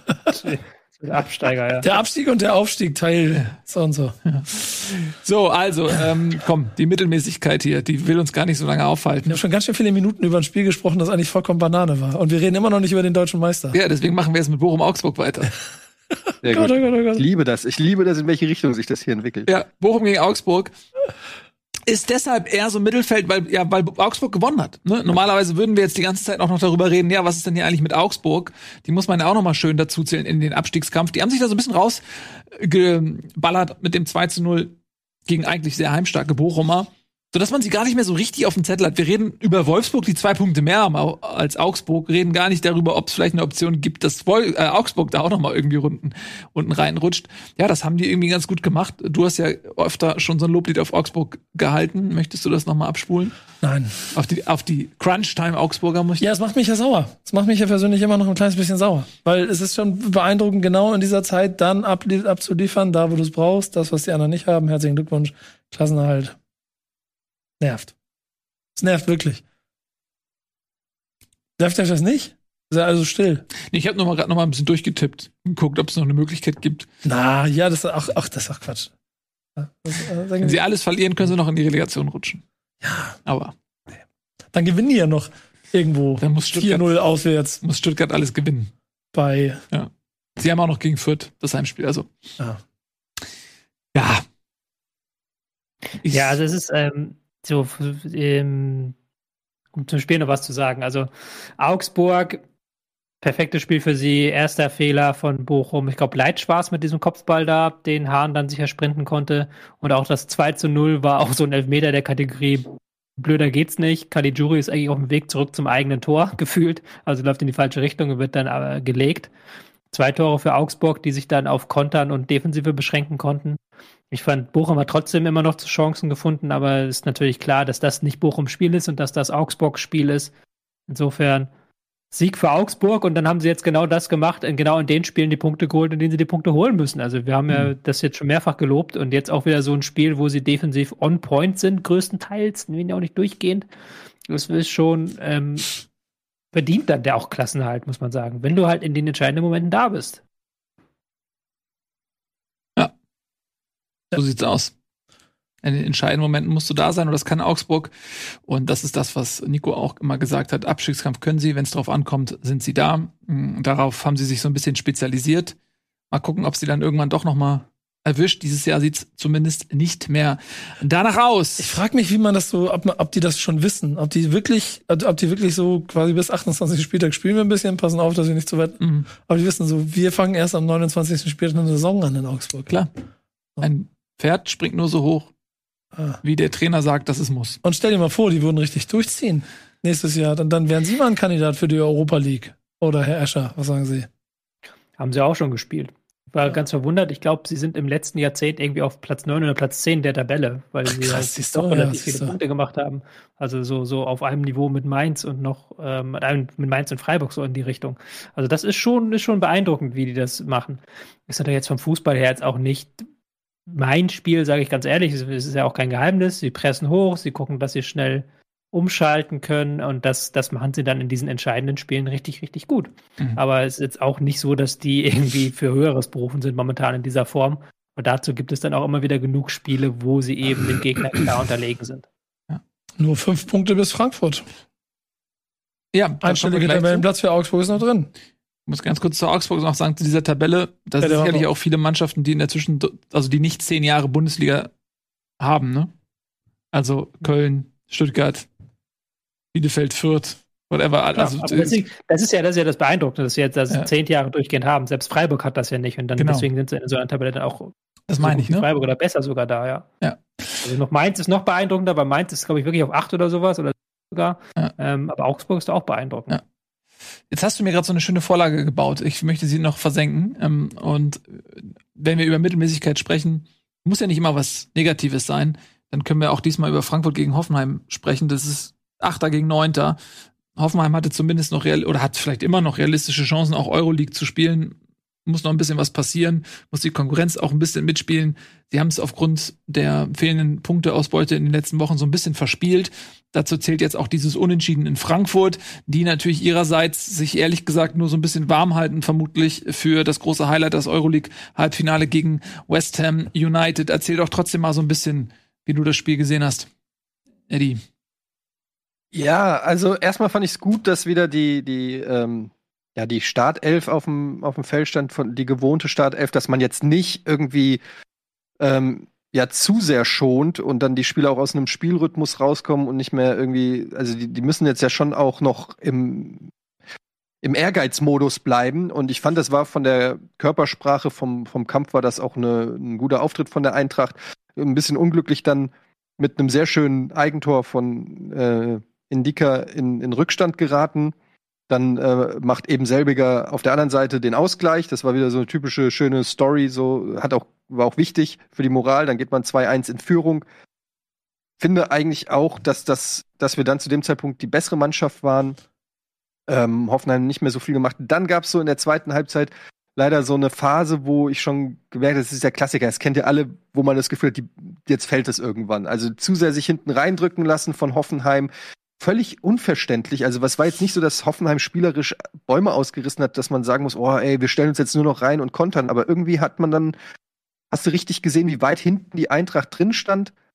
Dann äh, auch nicht mehr, dann die zweiten Bälle sind immer wieder bei Hoffenheim gelandet und dann war irgendwann klar, okay, wenn das jetzt weiter so geht, dann fällt hier irgendwann der Ausgleich. So kam es dann natürlich auch.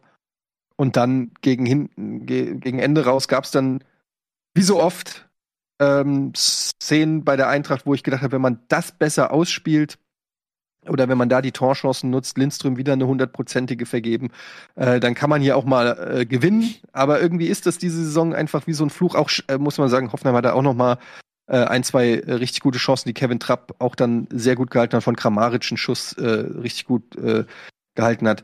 In, insgesamt kann man mit diesem 2-2 aus Eintracht sich dann leben.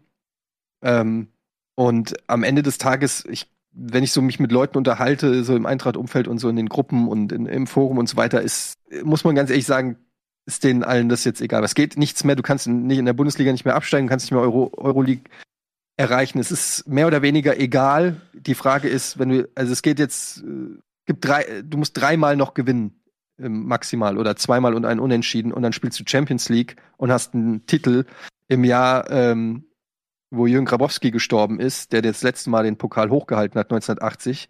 Das wäre schon wieder so eine Frankfurter Geschichte, die schon wieder Potenzial hat, ähm, in die zumindest Frankfurter Geschichtsbücher zu kommen. Allerdings äh, auch das Potenzial, eine echt mittelmäßige Saison abzuliefern. Wenn du jetzt gegen West Ham rausfliegst, dann kannst du dir auch nichts mehr dafür kaufen, dass du mit vielen Fans nach Barcelona gefahren bist und dafür irgendwie gefeiert wurdest, weil dann hast du eine relativ ja, mittelmäßige Bundesliga-Saison gespielt und keinen Titel geholt und spielst nicht international nächste Saison. Und dann ist, muss man schon sagen, dass das dann so weit ist man mittlerweile in Frankfurt. Klar kann man immer sagen, naja, mal eine Saison, wo ihr einfach nur im Mittelfeld spielt und nichts erreicht, ist jetzt ja auch nicht der Untergang, aber man gewöhnt sich natürlich schon relativ schnell dann auch an Erfolgserlebnisse und an internationale Teilnahmen und so. Und ja, wäre dann schon eine äh, verkorkste Saison fast schon, weil, und das sage ich auch, man glaube ich, im, wenn man im Winter einen gescheiten Mittelstürmer geholt hätte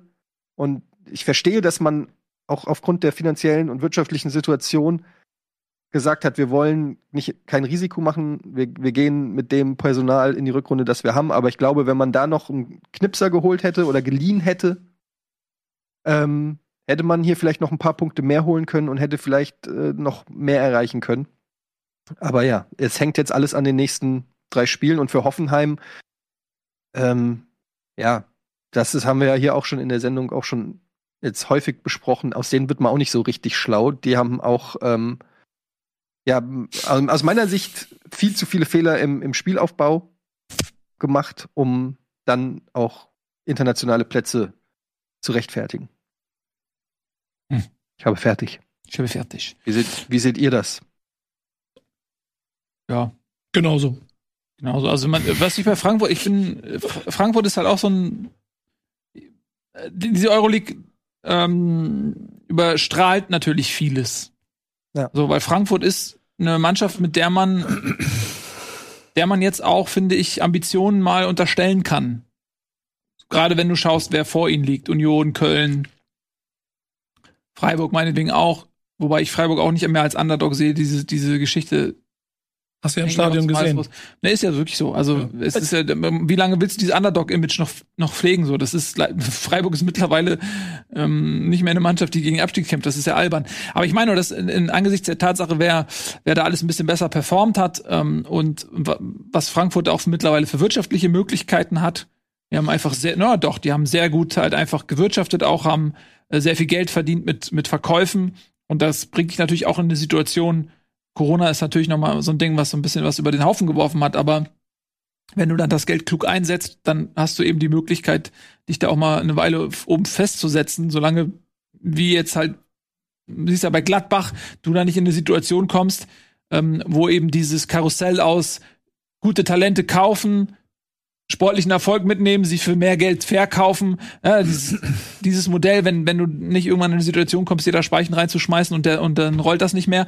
Und Frankfurt ist halt in diese Situation gekommen, durch den Pokalsieg, durch diese ganzen Spieler, Rebic, Jovic, Haller ähm, und so weiter. Mm, so, und deswegen ist es schon, finde ich, auch Platz neun durchaus enttäuschend. Die Mannschaft hat Potenzial für mehr. Und man hat gesehen, gegen Barca insbesondere, was sie für ein Potenzial hat wenn sie das abruft, wenn sie unter Feuer steht. Und das haben sie in der Bundesliga einfach oft nicht machen können. Und deswegen ist es schon auch enttäuschend. Ähm, und ich, ich, möchte nur ganz kurz zur wirtschaftlichen äh, Situation äh, sagen, dass ähm, ja, es gab diese diese Phase, aber die Eintracht hat ähm, ist ein Verein, der enorm von Zuschauereinnahmen auch ähm, abhängig ist und ich glaube, Corona hat über 70 Millionen reingerissen. Also überlegt euch mal, was ein Verein wie Eintracht Frankfurt mit 70 Millionen machen könnte. Ähm, und die sind einfach weg. Und deshalb verpflichtet man ja auch bislang nur ablösefreie Spieler. Hat sich auch noch dann, sag ich mal, Leute dann angelacht. Du sagst es ja selber. Gladbach ist nur drei Punkte hinter der Eintracht, ne? Also, und wir reden die ganze Zeit von Gladbach, was für eine Loser-Saison das ist. Ähm, und äh, man hat jetzt zum Beispiel einen Holge, hat man mit Kaufverpflichtung bei Nichtabstieg äh, kostet, glaube ich, mindestens sieben Millionen. Muss man auch mal sagen, bei aller Liebe für Potenzial und Talent, das ist für die Eintracht sieben Millionen, hat der Bub jetzt auch noch nicht nachgewiesen. Du hast äh, Sam Lammers geholt, äh, der viel, der, der viel Leihgebühr und Gehalt gekostet und so weiter. Also man hat diese Erfolgsgeschichte ähm, mit den Talenten. Ähm, das trifft die Eintracht schon hart. Ein Endika überlegt, ob er seinen Vertrag aussitzt, wie viele Spieler es momentan machen ähm, hat nur noch ein Jahr Vertrag im Sommer. Klar kann man mit Glück kann man den vielleicht noch mal auf die Insel für viel Geld verkaufen, Newcastle oder so. Kann aber auch sein, dass der sagt, ich bleib noch ein Jahr und, und streicht das Ganze als ähm, Handgeld ein. Gleiche Situation bei Kamada, gleiche Situation bei Kostic. Viele Spieler, wo du gehofft hast, du hast es in Gladbach gesehen, die ihre ihr Tafelsilber auch nicht verkaufen konnten, sind durch Corona und ähm, durch die Gehälter und durch die Spielerverträge richtig in eine, in eine Schieflage gekommen. Also da hat man jetzt wirklich ähm, das ist schon auch ein bisschen dumm gelaufen, muss man ganz ehrlich sagen. Die Eintracht war wirklich auf dem Weg, da in die Top 5, Top 6 in Deutschland vorzustoßen, aber das, das ist nicht mehr ganz so rosig, wie es noch vor zwei Jahren oder so war. Das wollte ich nur sagen. Ich will, und ja, Platz 9 ist eine Enttäuschung auf jeden Fall. Wir haben äh, nur vier Heimsiege diese Saison. Also ich glaube, wir sind Platz 15 in der Heimtabelle oder so. Also das ist sicherlich alles noch ausbaufähig. Ich finde den ähm, Gladbach-Vergleich trotzdem ganz wichtig, weil ich das Gefühl habe, nachdem beide zur Saisonbeginn ja vor so einer, also spätestens dann im Verlauf sogar fast eher zu unserem Kur des Status waren und der bei Frankfurt am Saisonbeginn ja fast noch heftiger war, weil eigentlich alles ausgetauscht wurde, was irgendwo Verantwortlichkeiten hatte, hat sich Frankfurt dafür ganz gut gefangen.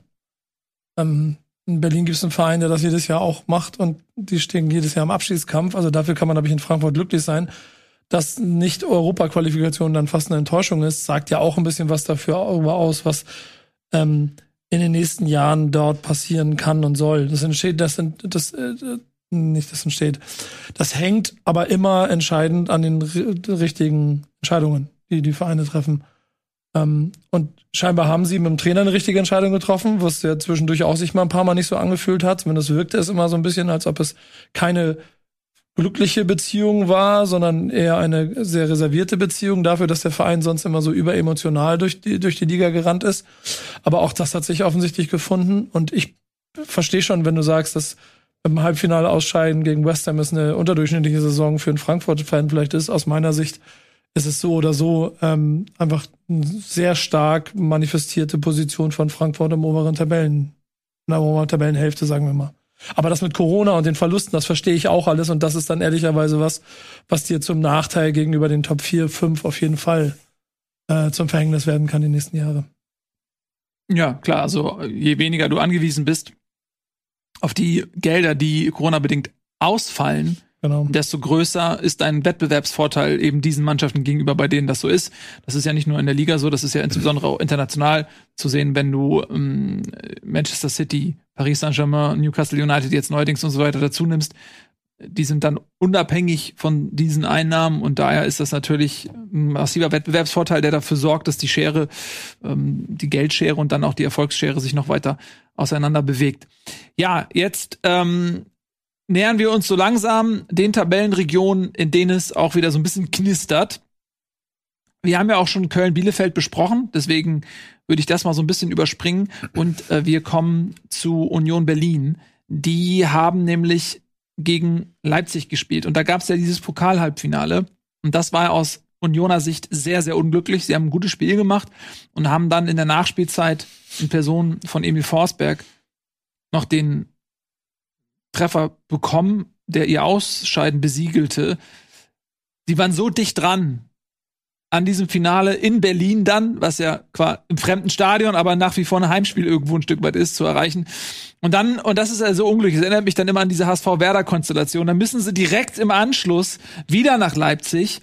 Äh, und auch da sah es lange Zeit nicht so gut aus, obwohl sie ein gutes Spiel gemacht haben. Und dann werden zwei Spieler eingewechselt, die eigentlich aus der zweiten Liga kommen. Und die drehen das Spiel aber so fulminant um, äh, dass es eine große Freude war, als neutraler Zuschauer und erst recht als Union-Fan zu sehen. Ähm, das war, das war mal richtig gut, oder? Ich wollte die beiden mal reinholen da, aber. nee, Michel und Behrens äh, Deko. haben's gedreht.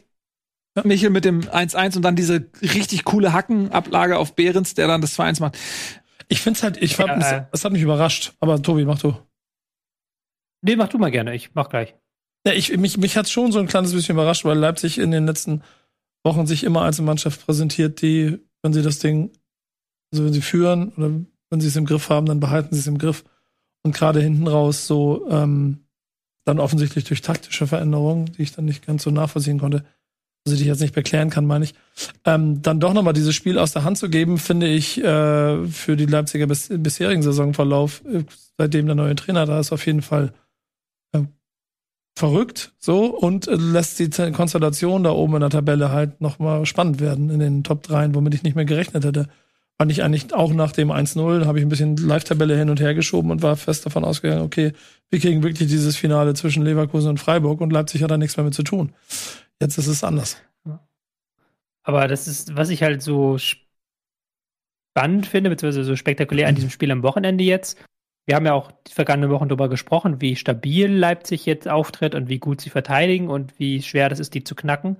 Aber wir haben auch immer schon gesagt, okay, die sind, die haben auch immer, die sind sehr stabil, aber auch sehr bieder. Also es ist nicht so, dass die ein Feuerwerk abbrennen, sondern die gehen irgendwann in Führung und machen nicht mehr als nötig und die können auch gar nicht so viel mehr bei dem ganzen Programm, was sie haben. Und das war jetzt auch wieder gegen Union im Pokal, wo du dir gedacht hast, ey, Union ist da richtig gut drin, Union macht da mit und dann kurz vor Schluss dieser Nackenschlag in Form des Tores, den halt du nicht mehr kommen gesehen hast. Da dachtest okay, jetzt Leipzig schon wieder. Und dann am Wochenende ist aber jetzt mal so genau so ein Spiel, wo das nicht hinhaut. Wo sie eben halt die gesamte erste Halbzeit wieder sehr, sehr bieder und sehr, sehr stabil gespielt haben, wo da überhaupt nichts nach vorne ging. Dann gehen sie einzeln in Führung, die Leipziger, aus dem Nichts heraus. Äh, man hat das Gefühl, okay, jetzt, jetzt äh, verwaltet die das durch. Und dann kommt Union und macht einfach nochmal zack, zack, zack, weiterer Stürmer rein, drei Stürmer vorne drin, nochmal ordentlich Druck drauf auf den Kessel und dann eben das Spiel drehen zu ihren Gunsten. Also dass Leipzig eben mit diesem, wir, ähm, wir verwalten alles runter, wir verwalten unsere Dreifachbelastung runter, dass die damit nicht so ganz ohne Schwierigkeiten durchkommen, hat man jetzt gemerkt an diesem Wochenende. Und das ist, glaube ich, nochmal eine wichtigere Nachricht für alle Teams, die da oben drin sind, dass eben auch Freiburg, äh, dass eben auch Leipzig nicht darauf wetten kann, jedes Spiel jetzt zu gewinnen. Und sie haben jetzt halt wirklich jetzt nochmal zweimal unter der Woche Spiele. Sie haben dann nochmal das Pokalfinale und auch noch eventuell Euro Euroleague-Finale. Irgendwo müssen sie dann wahrscheinlich Abstriche machen. Und das könnte in der Bundesliga passieren. Ja, und da müssen sie halt aufpassen, dass diese Abstriche nicht am Ende dazu führen, dass sie noch auf Platz 5 abrutschen. Ich glaube, das wäre eine Katastrophe. Mhm. Ähm, dann müssten sie schon die Euroleague gewinnen, dann wäre es vielleicht auch egal. Aber das ist auch etwas, was eben gar nicht mehr so zur Debatte stand. Irgendwie war klar, okay, auch gerade mit der Tendenz im Rücken, die Leipzig da hat, mh, mit, mit der Konstanz, dass sie dann entweder Dritter oder Vierter werden und, und im, im schlimmsten Fall Leverkusen da irgendwie mit, sich mit Freiburg streiten muss. Ja, das war eine überraschende Niederlage, die, glaube ich, auch dann Leipzig noch mal dazu bringt, die letzten Spiele in der Bundesliga auch seriös anzugehen und sich nicht nur eben auf diese beiden wichtigen ähm, Halbfinals bzw. Finals zu konzentrieren. Wenn du in der 85. Minute abpfeifst, haben sie alles richtig gemacht. Ja. Genau, aber trotzdem. Ja, ist nur so, das, ist, das, ist jetzt, das ist jetzt zwei Euro in unser Phrasenschwein eigentlich. Weil ist ja halt nicht so, nicht? Ist halt 90 Minuten. Und äh, kannst du genau andersrum sagen, wenn sie, wenn du 85 Minuten abpfeifst, dann gibt es eine Verlängerung und vielleicht ein Elfmeterschießen im Pokal. So, so Das was auch- für Union scheiße. Ja, du hast Union halt auch Ja. noch gemerkt, dass sie auch noch ein Ziel haben diese Saison. Also, Ja. Ja. Die waren auch wütend. Also du hast auch richtig gemerkt, dass Ja. die halt richtig ge- angeätzt waren von dem Pokalspiel. Die haben halt von der ersten Minute an noch mal einen Tick aggressiver gespielt, als sie es ja ohnehin schon tun. Und noch mal richtig rein und am Ende dann auch quasi in der zweiten Halbzeit auch mit den eingewechselten Spieler alles nochmal nach vorne geworfen. Die wollten das unbedingt. Stellt euch mal vor, stellt euch mal vor, Union hätte Max Kruse nicht abgegeben im Winter. Was wäre möglich vielleicht gewesen mit diesem Verein? Was für eine sensationelle Saison.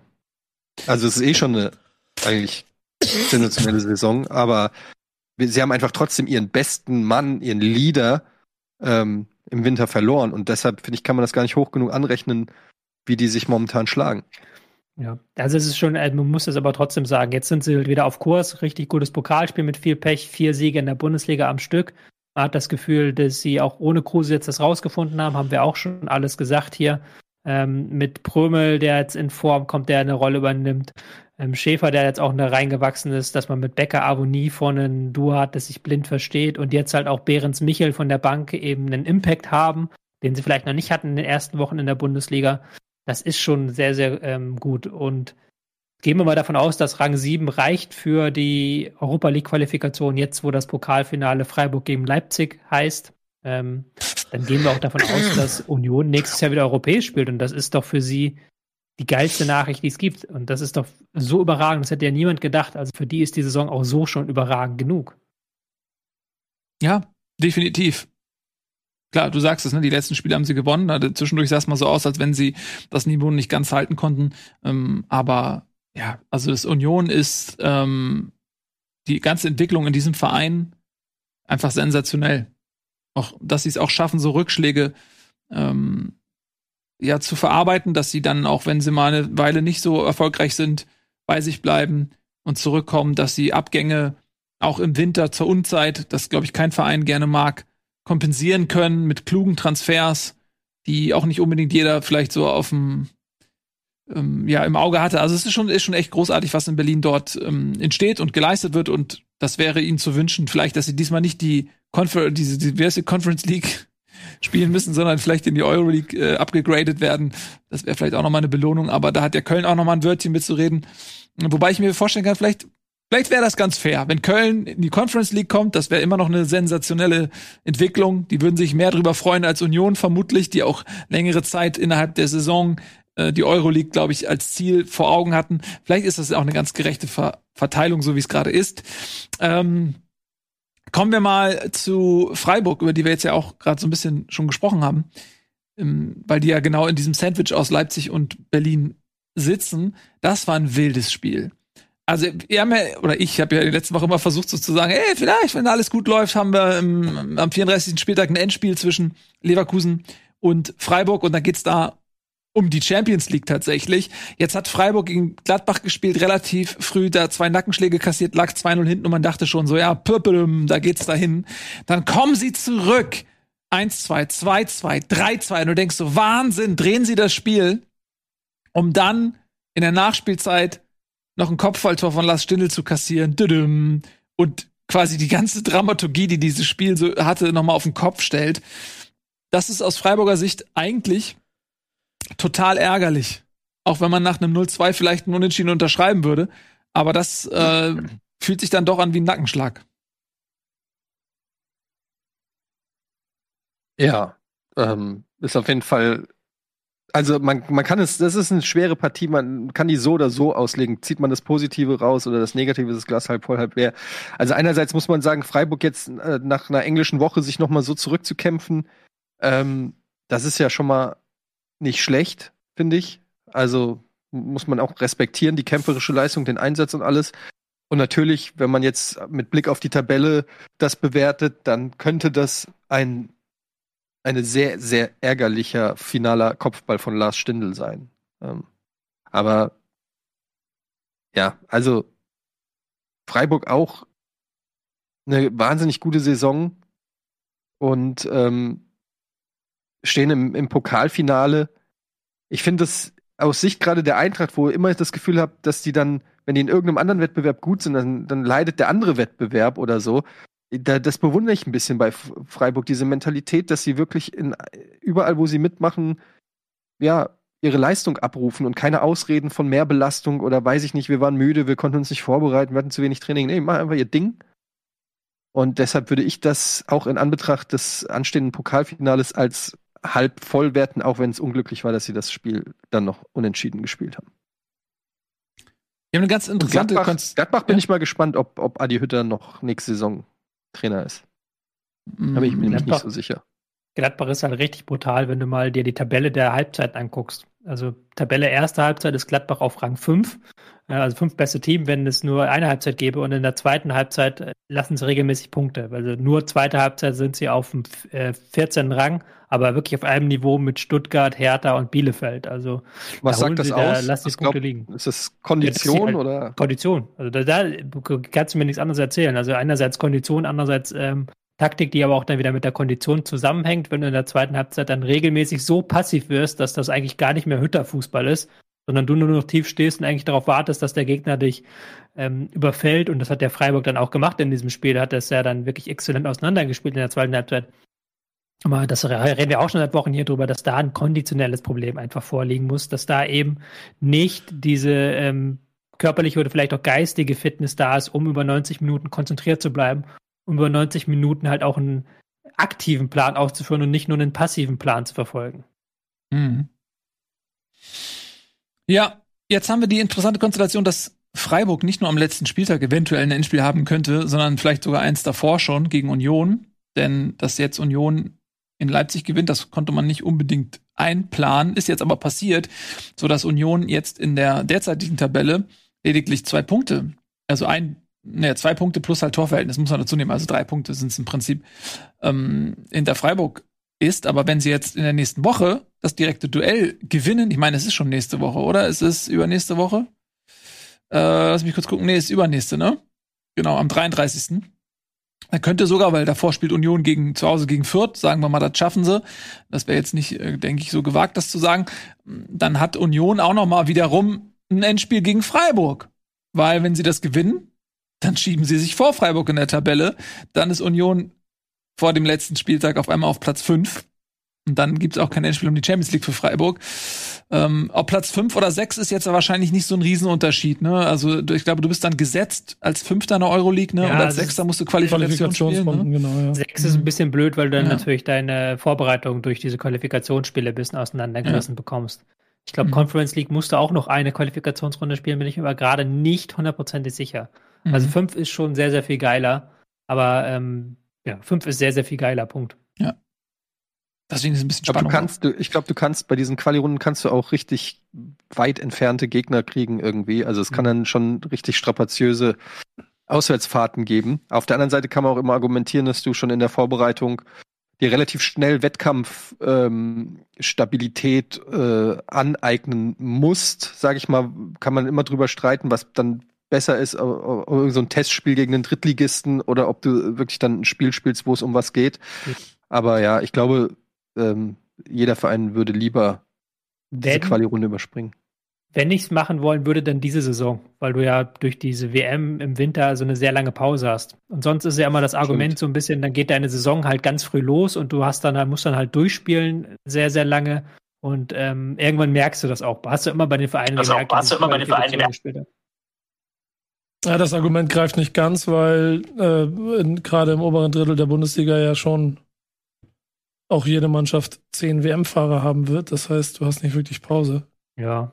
Ich weiß nicht, ob Köln oder ob Union oder Freiburg jetzt zehn WM-Fahrer dann haben werden, ist dann die Frage, ja. Ja, Aber hast ja. schon ein Argument, klar. Hm. Jo, also, das ein 3 zu 3. Für Gladbach muss man das jetzt, glaube ich, nicht großartig einordnen. Die bleiben da auf Platz 11, jenseits von allem. Ähm, und ansonsten ist dort oben tatsächlich jetzt mal ein bisschen Spannung eingekehrt. Wir haben die Tabelle eben glaube ich, auch schon mal gezeigt. Ne? Da hat man das ja gesehen, wie eng das mittlerweile ist. Union, Freiburg, Leipzig und äh, Leverkusen hat sich da als Gewinner des Spieltags so ein bisschen entpuppt, weil die nämlich in Fürth gewonnen haben und natürlich den Patzer der Konkurrenz, namentlich Leipzig und Freiburg, ausnutzen konnten und jetzt mit drei Punkten Vorsprung plus besseres Torverhältnis auf Freiburg recht komfortabel auf einmal dastehen. Na, so schnell kann sich das ändern. Äh, zum Spiel, ja, hatten wir vorhin schon mal so ein bisschen kurz mit dem vierten Abstieg, glaube ich, auch beleuchtet schon, ne? Fürth früh in Führung gegangen und ähm, am Ende, ja, hat Leverkusen das dann Ja. doch noch souverän nach Hause gespielt. Ja, haben wir eigentlich auch durch. Und das ist doch das, was ich gesagt habe, weil wenn sie das Ding gewinnen, haben sie wieder ein bisschen Aufwind.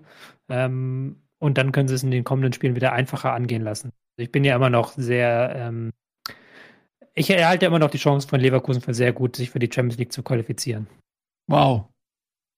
Da lehnst du dich jetzt aber weit aus dem Fenster. Ich habe mich aber auch schon, musste zugeben, in den letzten zwei, drei Wochen in dieser Frage weit aus dem Fenster gelehnt, als sie verloren haben. Ja, das stimmt. Aber dennoch wäre es ja, ist ja, es ist ja eigentlich, man würde sagen, die weniger wahrscheinliche Variante, dass sie es nicht schaffen. Es wäre schon eine größere Ja, Überraschung, wenn Freiburg das auf einmal schaffen sollte. Von daher finde ich jetzt deine, deine These durchaus eher kon äh, äh, konservativ ähm, gerechnet. Gut, also, wenn wir dann damit durch sind, dann machen wir das, was ähm, eigentlich vielleicht zu Beginn dieser Sendung erwartet worden wäre. Wir hatten ein Spitzenspiel, Dortmund gegen Bayern, was eigentlich sowieso das Topthema überall sein müsste. Und darauf kommt eben noch die Situation, dass die Bayern in diesem Spiel deutscher Meister geworden sind. Da hat sich der eine oder andere vielleicht jetzt zu Recht gefragt, warum redet ihr denn nicht darüber? Es ist doch offensichtlich das Topthema. Ja, natürlich ist es das, aber wir packen es ans Ende der Sendung, damit ihr gefälligst die ganze Sendung guckt. So perfide sind wir. Wir haben gerade Fernsehen neu erfunden. Ja, ich möchte da mal zu sagen, das war deine Entscheidung hier, nicht? Bei mir war es eigentlich auf der Tagesausgangspunkt weiter vorne, aber du Tobi. hast gesagt, wir machen es am Ende. Aber Nicht hast- nötig, ich jetzt dich als. Volksheld zu stilisieren, das bist du eh. Wie dreckig er versucht, Nee, sich da jetzt nee. alleine so Nein, nein, nein, ich hinzustellen. finde, ja. ich finde, ich finde, es war eine gute Entscheidung von dir, Nils. Ich muss dich dafür loben, weil es ist ja eigentlich, wenn du es dir überlegst, es ist auch so ziemlich das egalste Spiel vom Wochenende. Ey, mal ganz, so, mal ganz, ey, was, ihr- was ich mich, äh, was ich mich gefragt habe auf dem Weg hierher, ich habe mir die ernsthafte Frage gestellt, so Meistertitel. Wir sind alle schon ein paar Tage dabei, haben ein paar Meistertitel erlebt. Auch wenn es nicht euer eigener Verein war, der mit dabei gewesen ist. Ihr kennt doch dieses emotionale Gefühl, dass ihr im Meisterkampf irgendwo mitfiebert. Oder eine Emotion, oh Mensch, Wolfsburg, Überraschung, oh, Borussia Dortmund schafft das ja doch, der VfB Stuttgart, was auch immer, die letzten übrigens, neben Werder Bremen, Titelträger der letzten 25 Jahre, neben Bayern München. Da hast du es auch schon erledigt. Und das hab ich, das ist eben logisch, bei zehn Titeln ist das ja klar, aber dieses Gefühl, ich habe null, also ich habe minus Emotionen rund um dieses Spiel gehabt. Nicht mal dieser Versuch, es zum Klassiker hoch zu äh, pitchen und irgendwie mir das Gefühl zu geben, dass es das wichtigste Spiel ist, hat dazu geführt, auch nur irgendwie emotional da eine Verbindung zu aufzubauen. Mal ernsthaft, geht euch das anders? Ich habe es nicht gesehen. Ich habe es, äh, wie gesagt, ich habe am Wochenende nicht so viel gucken können. Da saß ich, saß ich am ähm, Sonntagmorgen vor der Frage, was schaue ich jetzt? Schaue ich mir die zweiten Ligaspiele nochmal im Nachhinein an oder gucke ich mir dann Bayern an, Dortmund? Und da habe ich mir gedacht, ja, ist eigentlich egal, ob du Bayern gegen Dortmund gesehen hast. Ich fand es dann lustig, wie halt Sky dann das übliche Programm aufgefahren hat mit Ja. äh, Taktikcam und Trainercam und Starcam und extra Berichterstattung und allem. Und ich dann dachte, ja, aber eigentlich ist das doch, ist das doch komplett egal. Selbst wenn die Bayern das Ding nicht gewonnen hätten, dann würden wir halt immer noch so drüber reden. Also es ist, es ist halt wegen der Situation so ein bisschen klar, aber es ist jetzt, hat auch bei mir nichts ausgelöst, nein. Es ist ein bisschen traurig, das sagen zu müssen, aber der Bundesliga-Meisterkampf ist einer der uninteressantesten sportlichen Wettbewerbe, die es zurzeit gibt. Auf der Welt. Auf der Welt. Also jetzt auch bei anderen Sp Sportart übergreifend, würde ich fast schon sagen. Gut, ich kenne mich jetzt nicht mit Cricket aus, vielleicht gibt es da auch irgend so jemand, aber es ist so egal und es lässt mich so emotional kalt. Das hat nichts damit zu tun, dass es jetzt speziell die Bayern sind, weil ich erinnere mich auch schon an Bayern-Meisterschaften, ähm, wo man insgeheim gesagt hat, oh geil, hier jetzt Ribery, Robben, Luca Toni und so, wie die da feiern und so, das ist irgendwie schön. Aber das ist ein Wettbewerb, der am Tag eins der Bundesliga-Saison mehr oder weniger schon feststeht und man 34 Spieltage lang so tut, als ob es spannend werden könnte und am 34. Spieltag wird die Torte überreicht und man soll äh, so tun, als ob es eine Überraschungsparty ist, von der man nichts irgendwie geahnt hat und es lässt also es lässt ja nicht nur uns kalt, man hat ja dann die Bilder gesehen vom Stadion, wo schon äh, fünf Minuten vor Abpfiff sozusagen die Leute zum Parkplatz gegangen sind, weil man will natürlich dann, auch wenn die Bayern Meister werden, nicht 15 Minuten am Parkplatz stehen, unnötig, äh, bis man nach Hause kommt. Also es ist Business ne- as usual und ein langweiliges Thema, ehrlich gesagt. Ja, mich haben die Autokursus durch die Münchner Innenstadt auch erfreut, die ich nach dem Meistertitel gesehen habe. Es gibt doch mal eine Sache, die ich, mit der ich jedes Jahr mitzittere, wenn Bayern München Meister wird. Und das ist diese Stammtischfrage, die ich euch ja schon letztes Jahr mal gegeben habe, die nach wie vor Bestand hat. Welcher Spieler ist der einzige Spieler im Profifußball, Oh. der in jedem Jahr seiner Karriere einen Meistertitel gewonnen hat? Spoiler doch nicht jetzt schon. Moment, der in jedem Jahr seiner Karriere. Die hören Ja. eh nicht zu. Also. Ja, gut. Stark. Es gibt einen Fußballprofi im europäischen Spitzenfußball, der in jedem Jahr seiner Karriere, und es sind jetzt mittlerweile elf, Meistertitel gewonnen hat in Folge. Ah, Der war noch nie Ich Zweiter. sag mal Coman. Come on. Ja, sehr gut. Wir, haben, wir hören schon zu, wir hören euch zu. Und diese, diese Wett, diesen Stammtisch-Schnack, den das haben wir gehört. Es gibt ja immer noch Menschen, die nicht Bundesliga gucken. Könnt ihr da draußen jetzt mitnehmen und im nächsten Stammtisch. Aber warum, wenn es zehn Meisterschaften, dann hat er vor den Bayern schon einen Titel gewonnen, oder was? Der hat ähm, Zwei mit Paris, zwei mit Juventus und dann Genau. sieben mit Bayern jetzt. Verwö- Wurde auch, wurde auch übrigens, wurde Thomas Müller, glaube ich, darauf angesprochen und dann, was er dazu sagt, er meint er, dass das für die Mentalität von Coman spricht. Dem Führungsspieler des FC Bayern München. Ja, aber es, Ja. das ist doch auch das Problem so ein bisschen, ähm, dass es ja auch für die Bayern nicht mehr gut ist, dass sie da so ähm, konkurrenzlos den Titel gewinnen. Weil es ist ja nicht so, dass die Bayern ähm, da irgendwie hincruisen und sich da mit Hackespitze 1, 2, 3 in jedem Spiel den Pass zuspielen, sondern die arbeiten hart dafür, die leisten viel, die sind die beste Mannschaft, die machen halt wirklich Woche für Woche, schaffen sie es halt gegen Gegner, die unterlegen sind, gegen Gegner, wo sie eigentlich auch mal ähm, locker lassen könnten. Dann schaffen sie es nicht locker zu lassen. Und ähm, in dem Sinne ist es ja auch für die Bayern schon fast ein bisschen schade, dass das gar nicht mehr gewürdigt wird. Aber es ist natürlich auch klar, dass wenn du zehnmal am Stück Meister wirst, dass dann irgendwann die Leute das nicht mehr würdigen. Tobias Escher, ich glaube, du bist einer ganz heißen Sache auf der Spur. Das heißt, der Transfer von Niklas Süle von Bayern zu Dortmund ist in Wirklichkeit von, Borussia, von Bayern München eingefädelt worden für die. Wettbewerbsfähigkeit der Bundesliga. Aber, Nein. aber, ich sage ganz ehrlich, ähm, ich finde, zumindest Stand jetzt, wir wissen nicht, was auf dem Transfermarkt noch passiert. Ähm, und was, was, was auch mit Haaland und der Kohle und als Ersatz und so. Aber allein durch die Verpflichtung in der Innenverteidigung, finde ich, ist Dortmund nächstes Jahr durchaus Titelkandidat. Also ich finde, dass die Stand jetzt die bessere Innenverteidigung haben als, als die Bayern nächste Saison. Ich werd- Ähm, ja, könnte spannend Dortmund, werden. Das, das mache ich nicht mehr, Dortmund irgendwie zum Titelkandidaten Nee, das ist- das macht kann- keinen Sinn mehr. Das geht immer schief. Das haben wir schon so oft versucht in den letzten Jahren. auch nicht Das mehr. geht Bayern schief. Meister, Die Bayern ist sich ja- Ganz kurz bei den Bayern bleiben, bevor wir natürlich auch gleich nochmal zu Dortmund kommen. Ähm, meine Frage jetzt. Wir sind immer auch so ein bisschen zu Recht angenervt von, natürlich von dem Erfolg der Bayern. Ähm, nicht, weil sie Erfolg haben, sondern weil sie, weil das auf Kosten des Wettbewerbs geht. Und weil wir als Bundesliga-Fans gerne einen sportlichen Wettbewerb sehen wollen. Und das ist der Grund, weshalb man genervt ist. Wenn die Bayern jedes zweite Jahr Meister werden würden im Schnitt oder so, dann hätte man zumindest mal ähm, eine Hoffnung und ihr, ihr Erfolg nimmt uns unseren Spaß und das ist, fällt auf sie zurück. Aber ähm, zu dem, was ihr gerade gesagt hattet, dass die Bayern ja wirklich auch in jedes Spiel oder in fast jedes Spiel gehen und sagen, wir, komm, wir wollen das gewinnen. Lass uns das mal auch mal mit den anderen Ligen vergleichen. Wenn du nach ähm, Frankreich gehst, Paris hat eigentlich noch mehr Möglichkeiten und noch eine größere Kluft. Trotzdem sind die nicht Meister in jedem Jahr. Ja? In ähm, Ja. Italien hast du, klar, Juventus war auch lange Serienmeister, aber die mussten jetzt auch mal irgendwie eine Krise und einen Neuaufbau irgendwie absolvieren. Und jetzt ist wieder Milan ähm, und Inter die Mannschaften, die da mehr zu sagen haben. Und die Bayern schaffen es irgendwie das konstant, auch wenn sie mal einen Umbruch brauchen, wenn mal vielleicht ein Führungsspieler geht oder so weiter, Alaba geht, äh, Thiago geht und so weiter, schaffen sie es trotzdem Meister zu werden. Deswegen die Frage nochmal, ist das nicht ein Stück weit bei allem genervt sein auch wirklich bemerkenswert, dass die Bayern es schaffen, der Konkurrenz zu enteilen? Weil wie gesagt, Paris hat es zum Beispiel nicht geschafft. Ich Aber möchte die ist das. Ja. Also die Kluft zum Beispiel zwischen Bayern und der Verfolgertruppe ist nicht so groß wie die Kluft zwischen Juventus und Inter und Neapel oder so.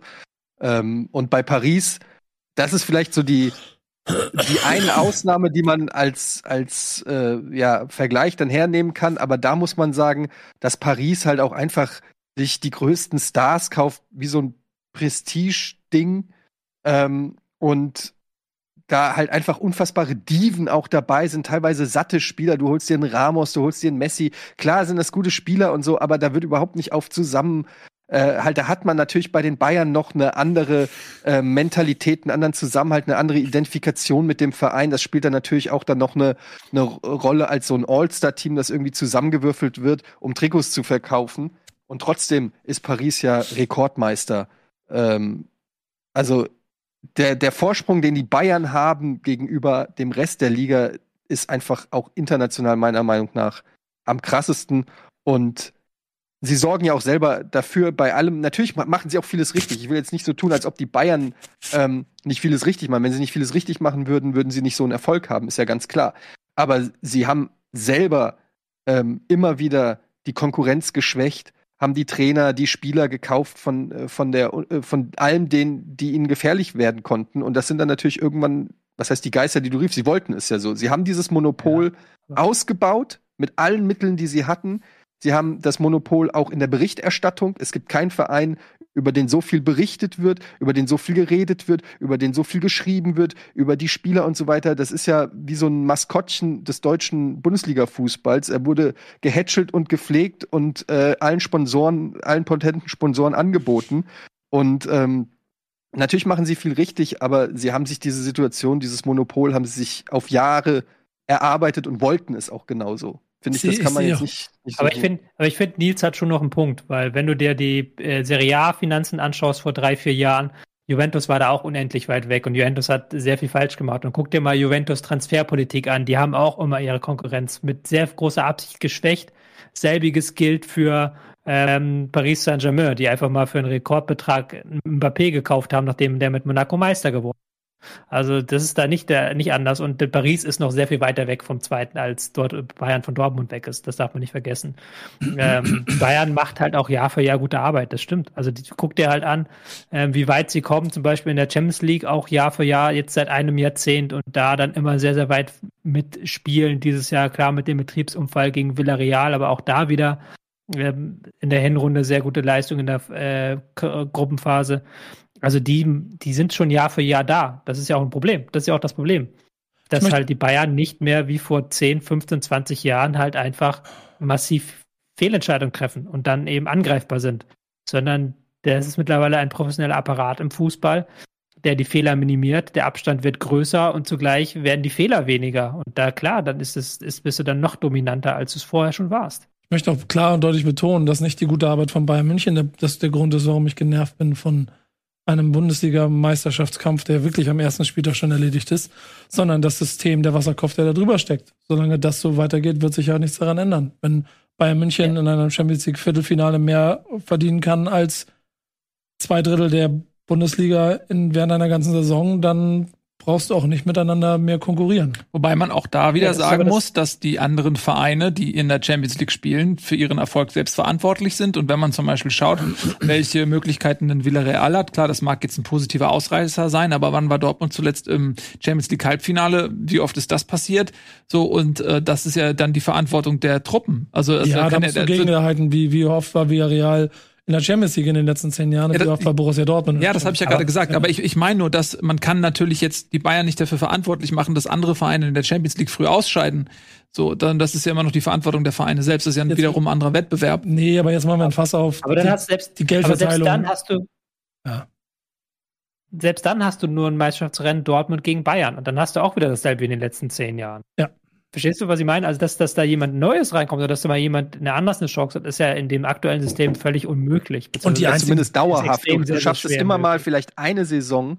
Äh, du hast ja in Frankreich auch, weiß ich nicht, mit Lille gehabt oder so, die schaffen es dann mal irgendwie aus irgendwelchen unerklärlichen Gründen, aber dann diese Saison sind sie wieder im Mittelfeld. Also, da, dass ein Verein es dann auch wirklich schafft, dauerhaft ähm, sozusagen in eine Phalanx da reinzustoßen, ist unfassbar schwer. Und da musst du über Jahre hinweg darfst du dir eigentlich kaum Fehler erlauben. Das Problem ja auch, was ihr gesagt habt, dass die Bayern keine Fehler machen. Ist ja nicht so, dass die Bayern keine Fehler machen. Die haben ja auch Transfers gerade in den letzten Jahren äh, gehabt von Spielern, die überhaupt nicht äh, abgegangen sind oder so. Nur hast du natürlich eine viel höhere Fehlertoleranz, wenn du so ein prall gefülltes Geldkonto hast, ähm, wie es die Bayern haben. Ähm, dann kannst du dir natürlich auch mal zwei, drei, kannst auch mal zwei, drei Transfers in den Sand setzen, die nicht so funktionieren weil du das im Zweifel immer wieder dann auch justieren kannst und trotzdem noch einen Kader hast, der so stark ist, dass, äh, dass es zumindest für die Meisterschaft locker reicht.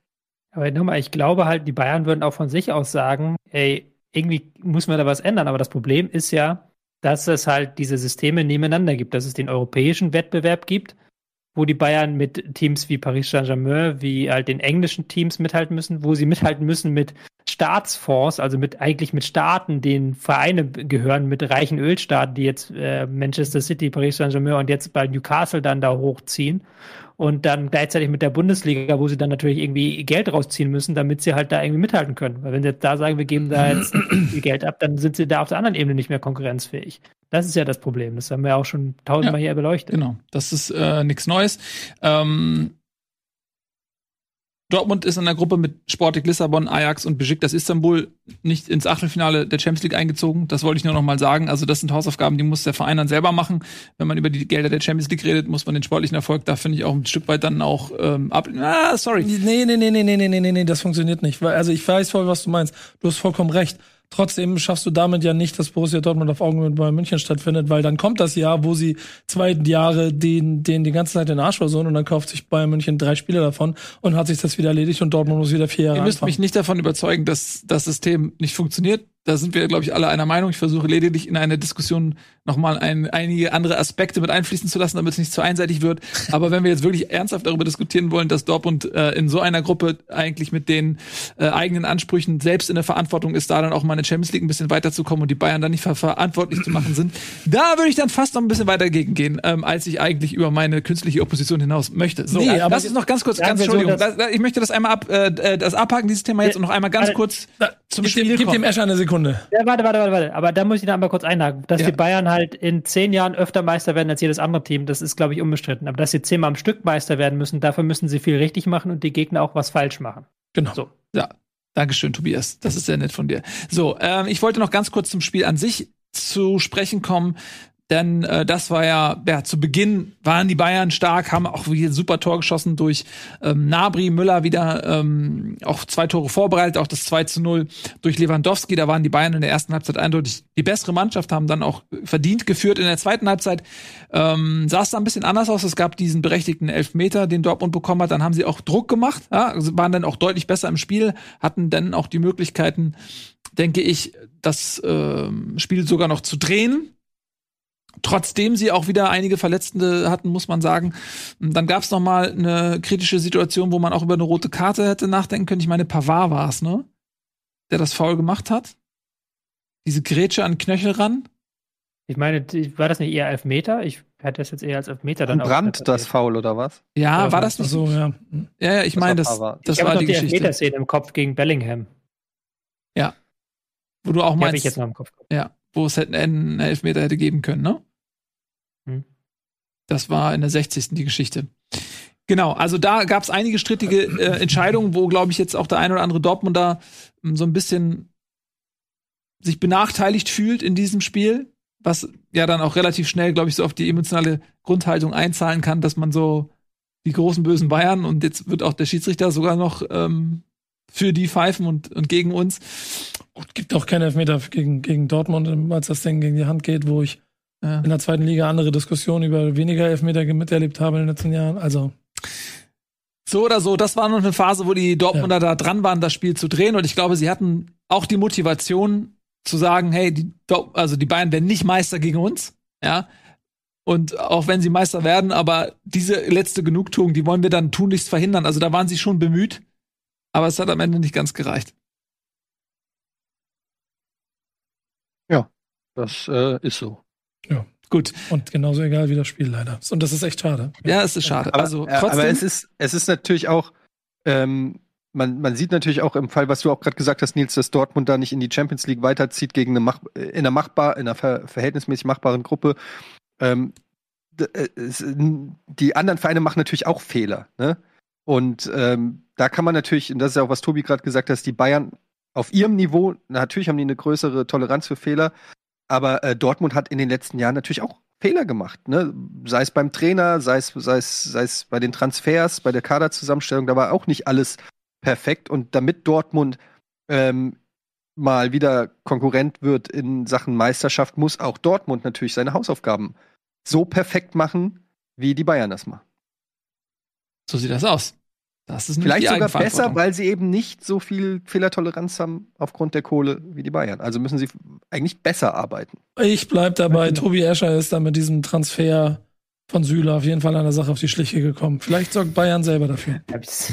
Nie gesagt. Ich möchte noch einmal anmerken, ich wette mit euch, dass die DFL nächstes Jahr Bayern gegen Dortmund nicht mehr so spät in die Saison legen wird. Weil das ist, glaube Ja. ich, das eine Spiel, was ja in über 100 Ländern übertragen wird und wo es dann immer heißt, bla blub, und dass sie das jetzt so spät hingelegt haben, wo es komplett egal war.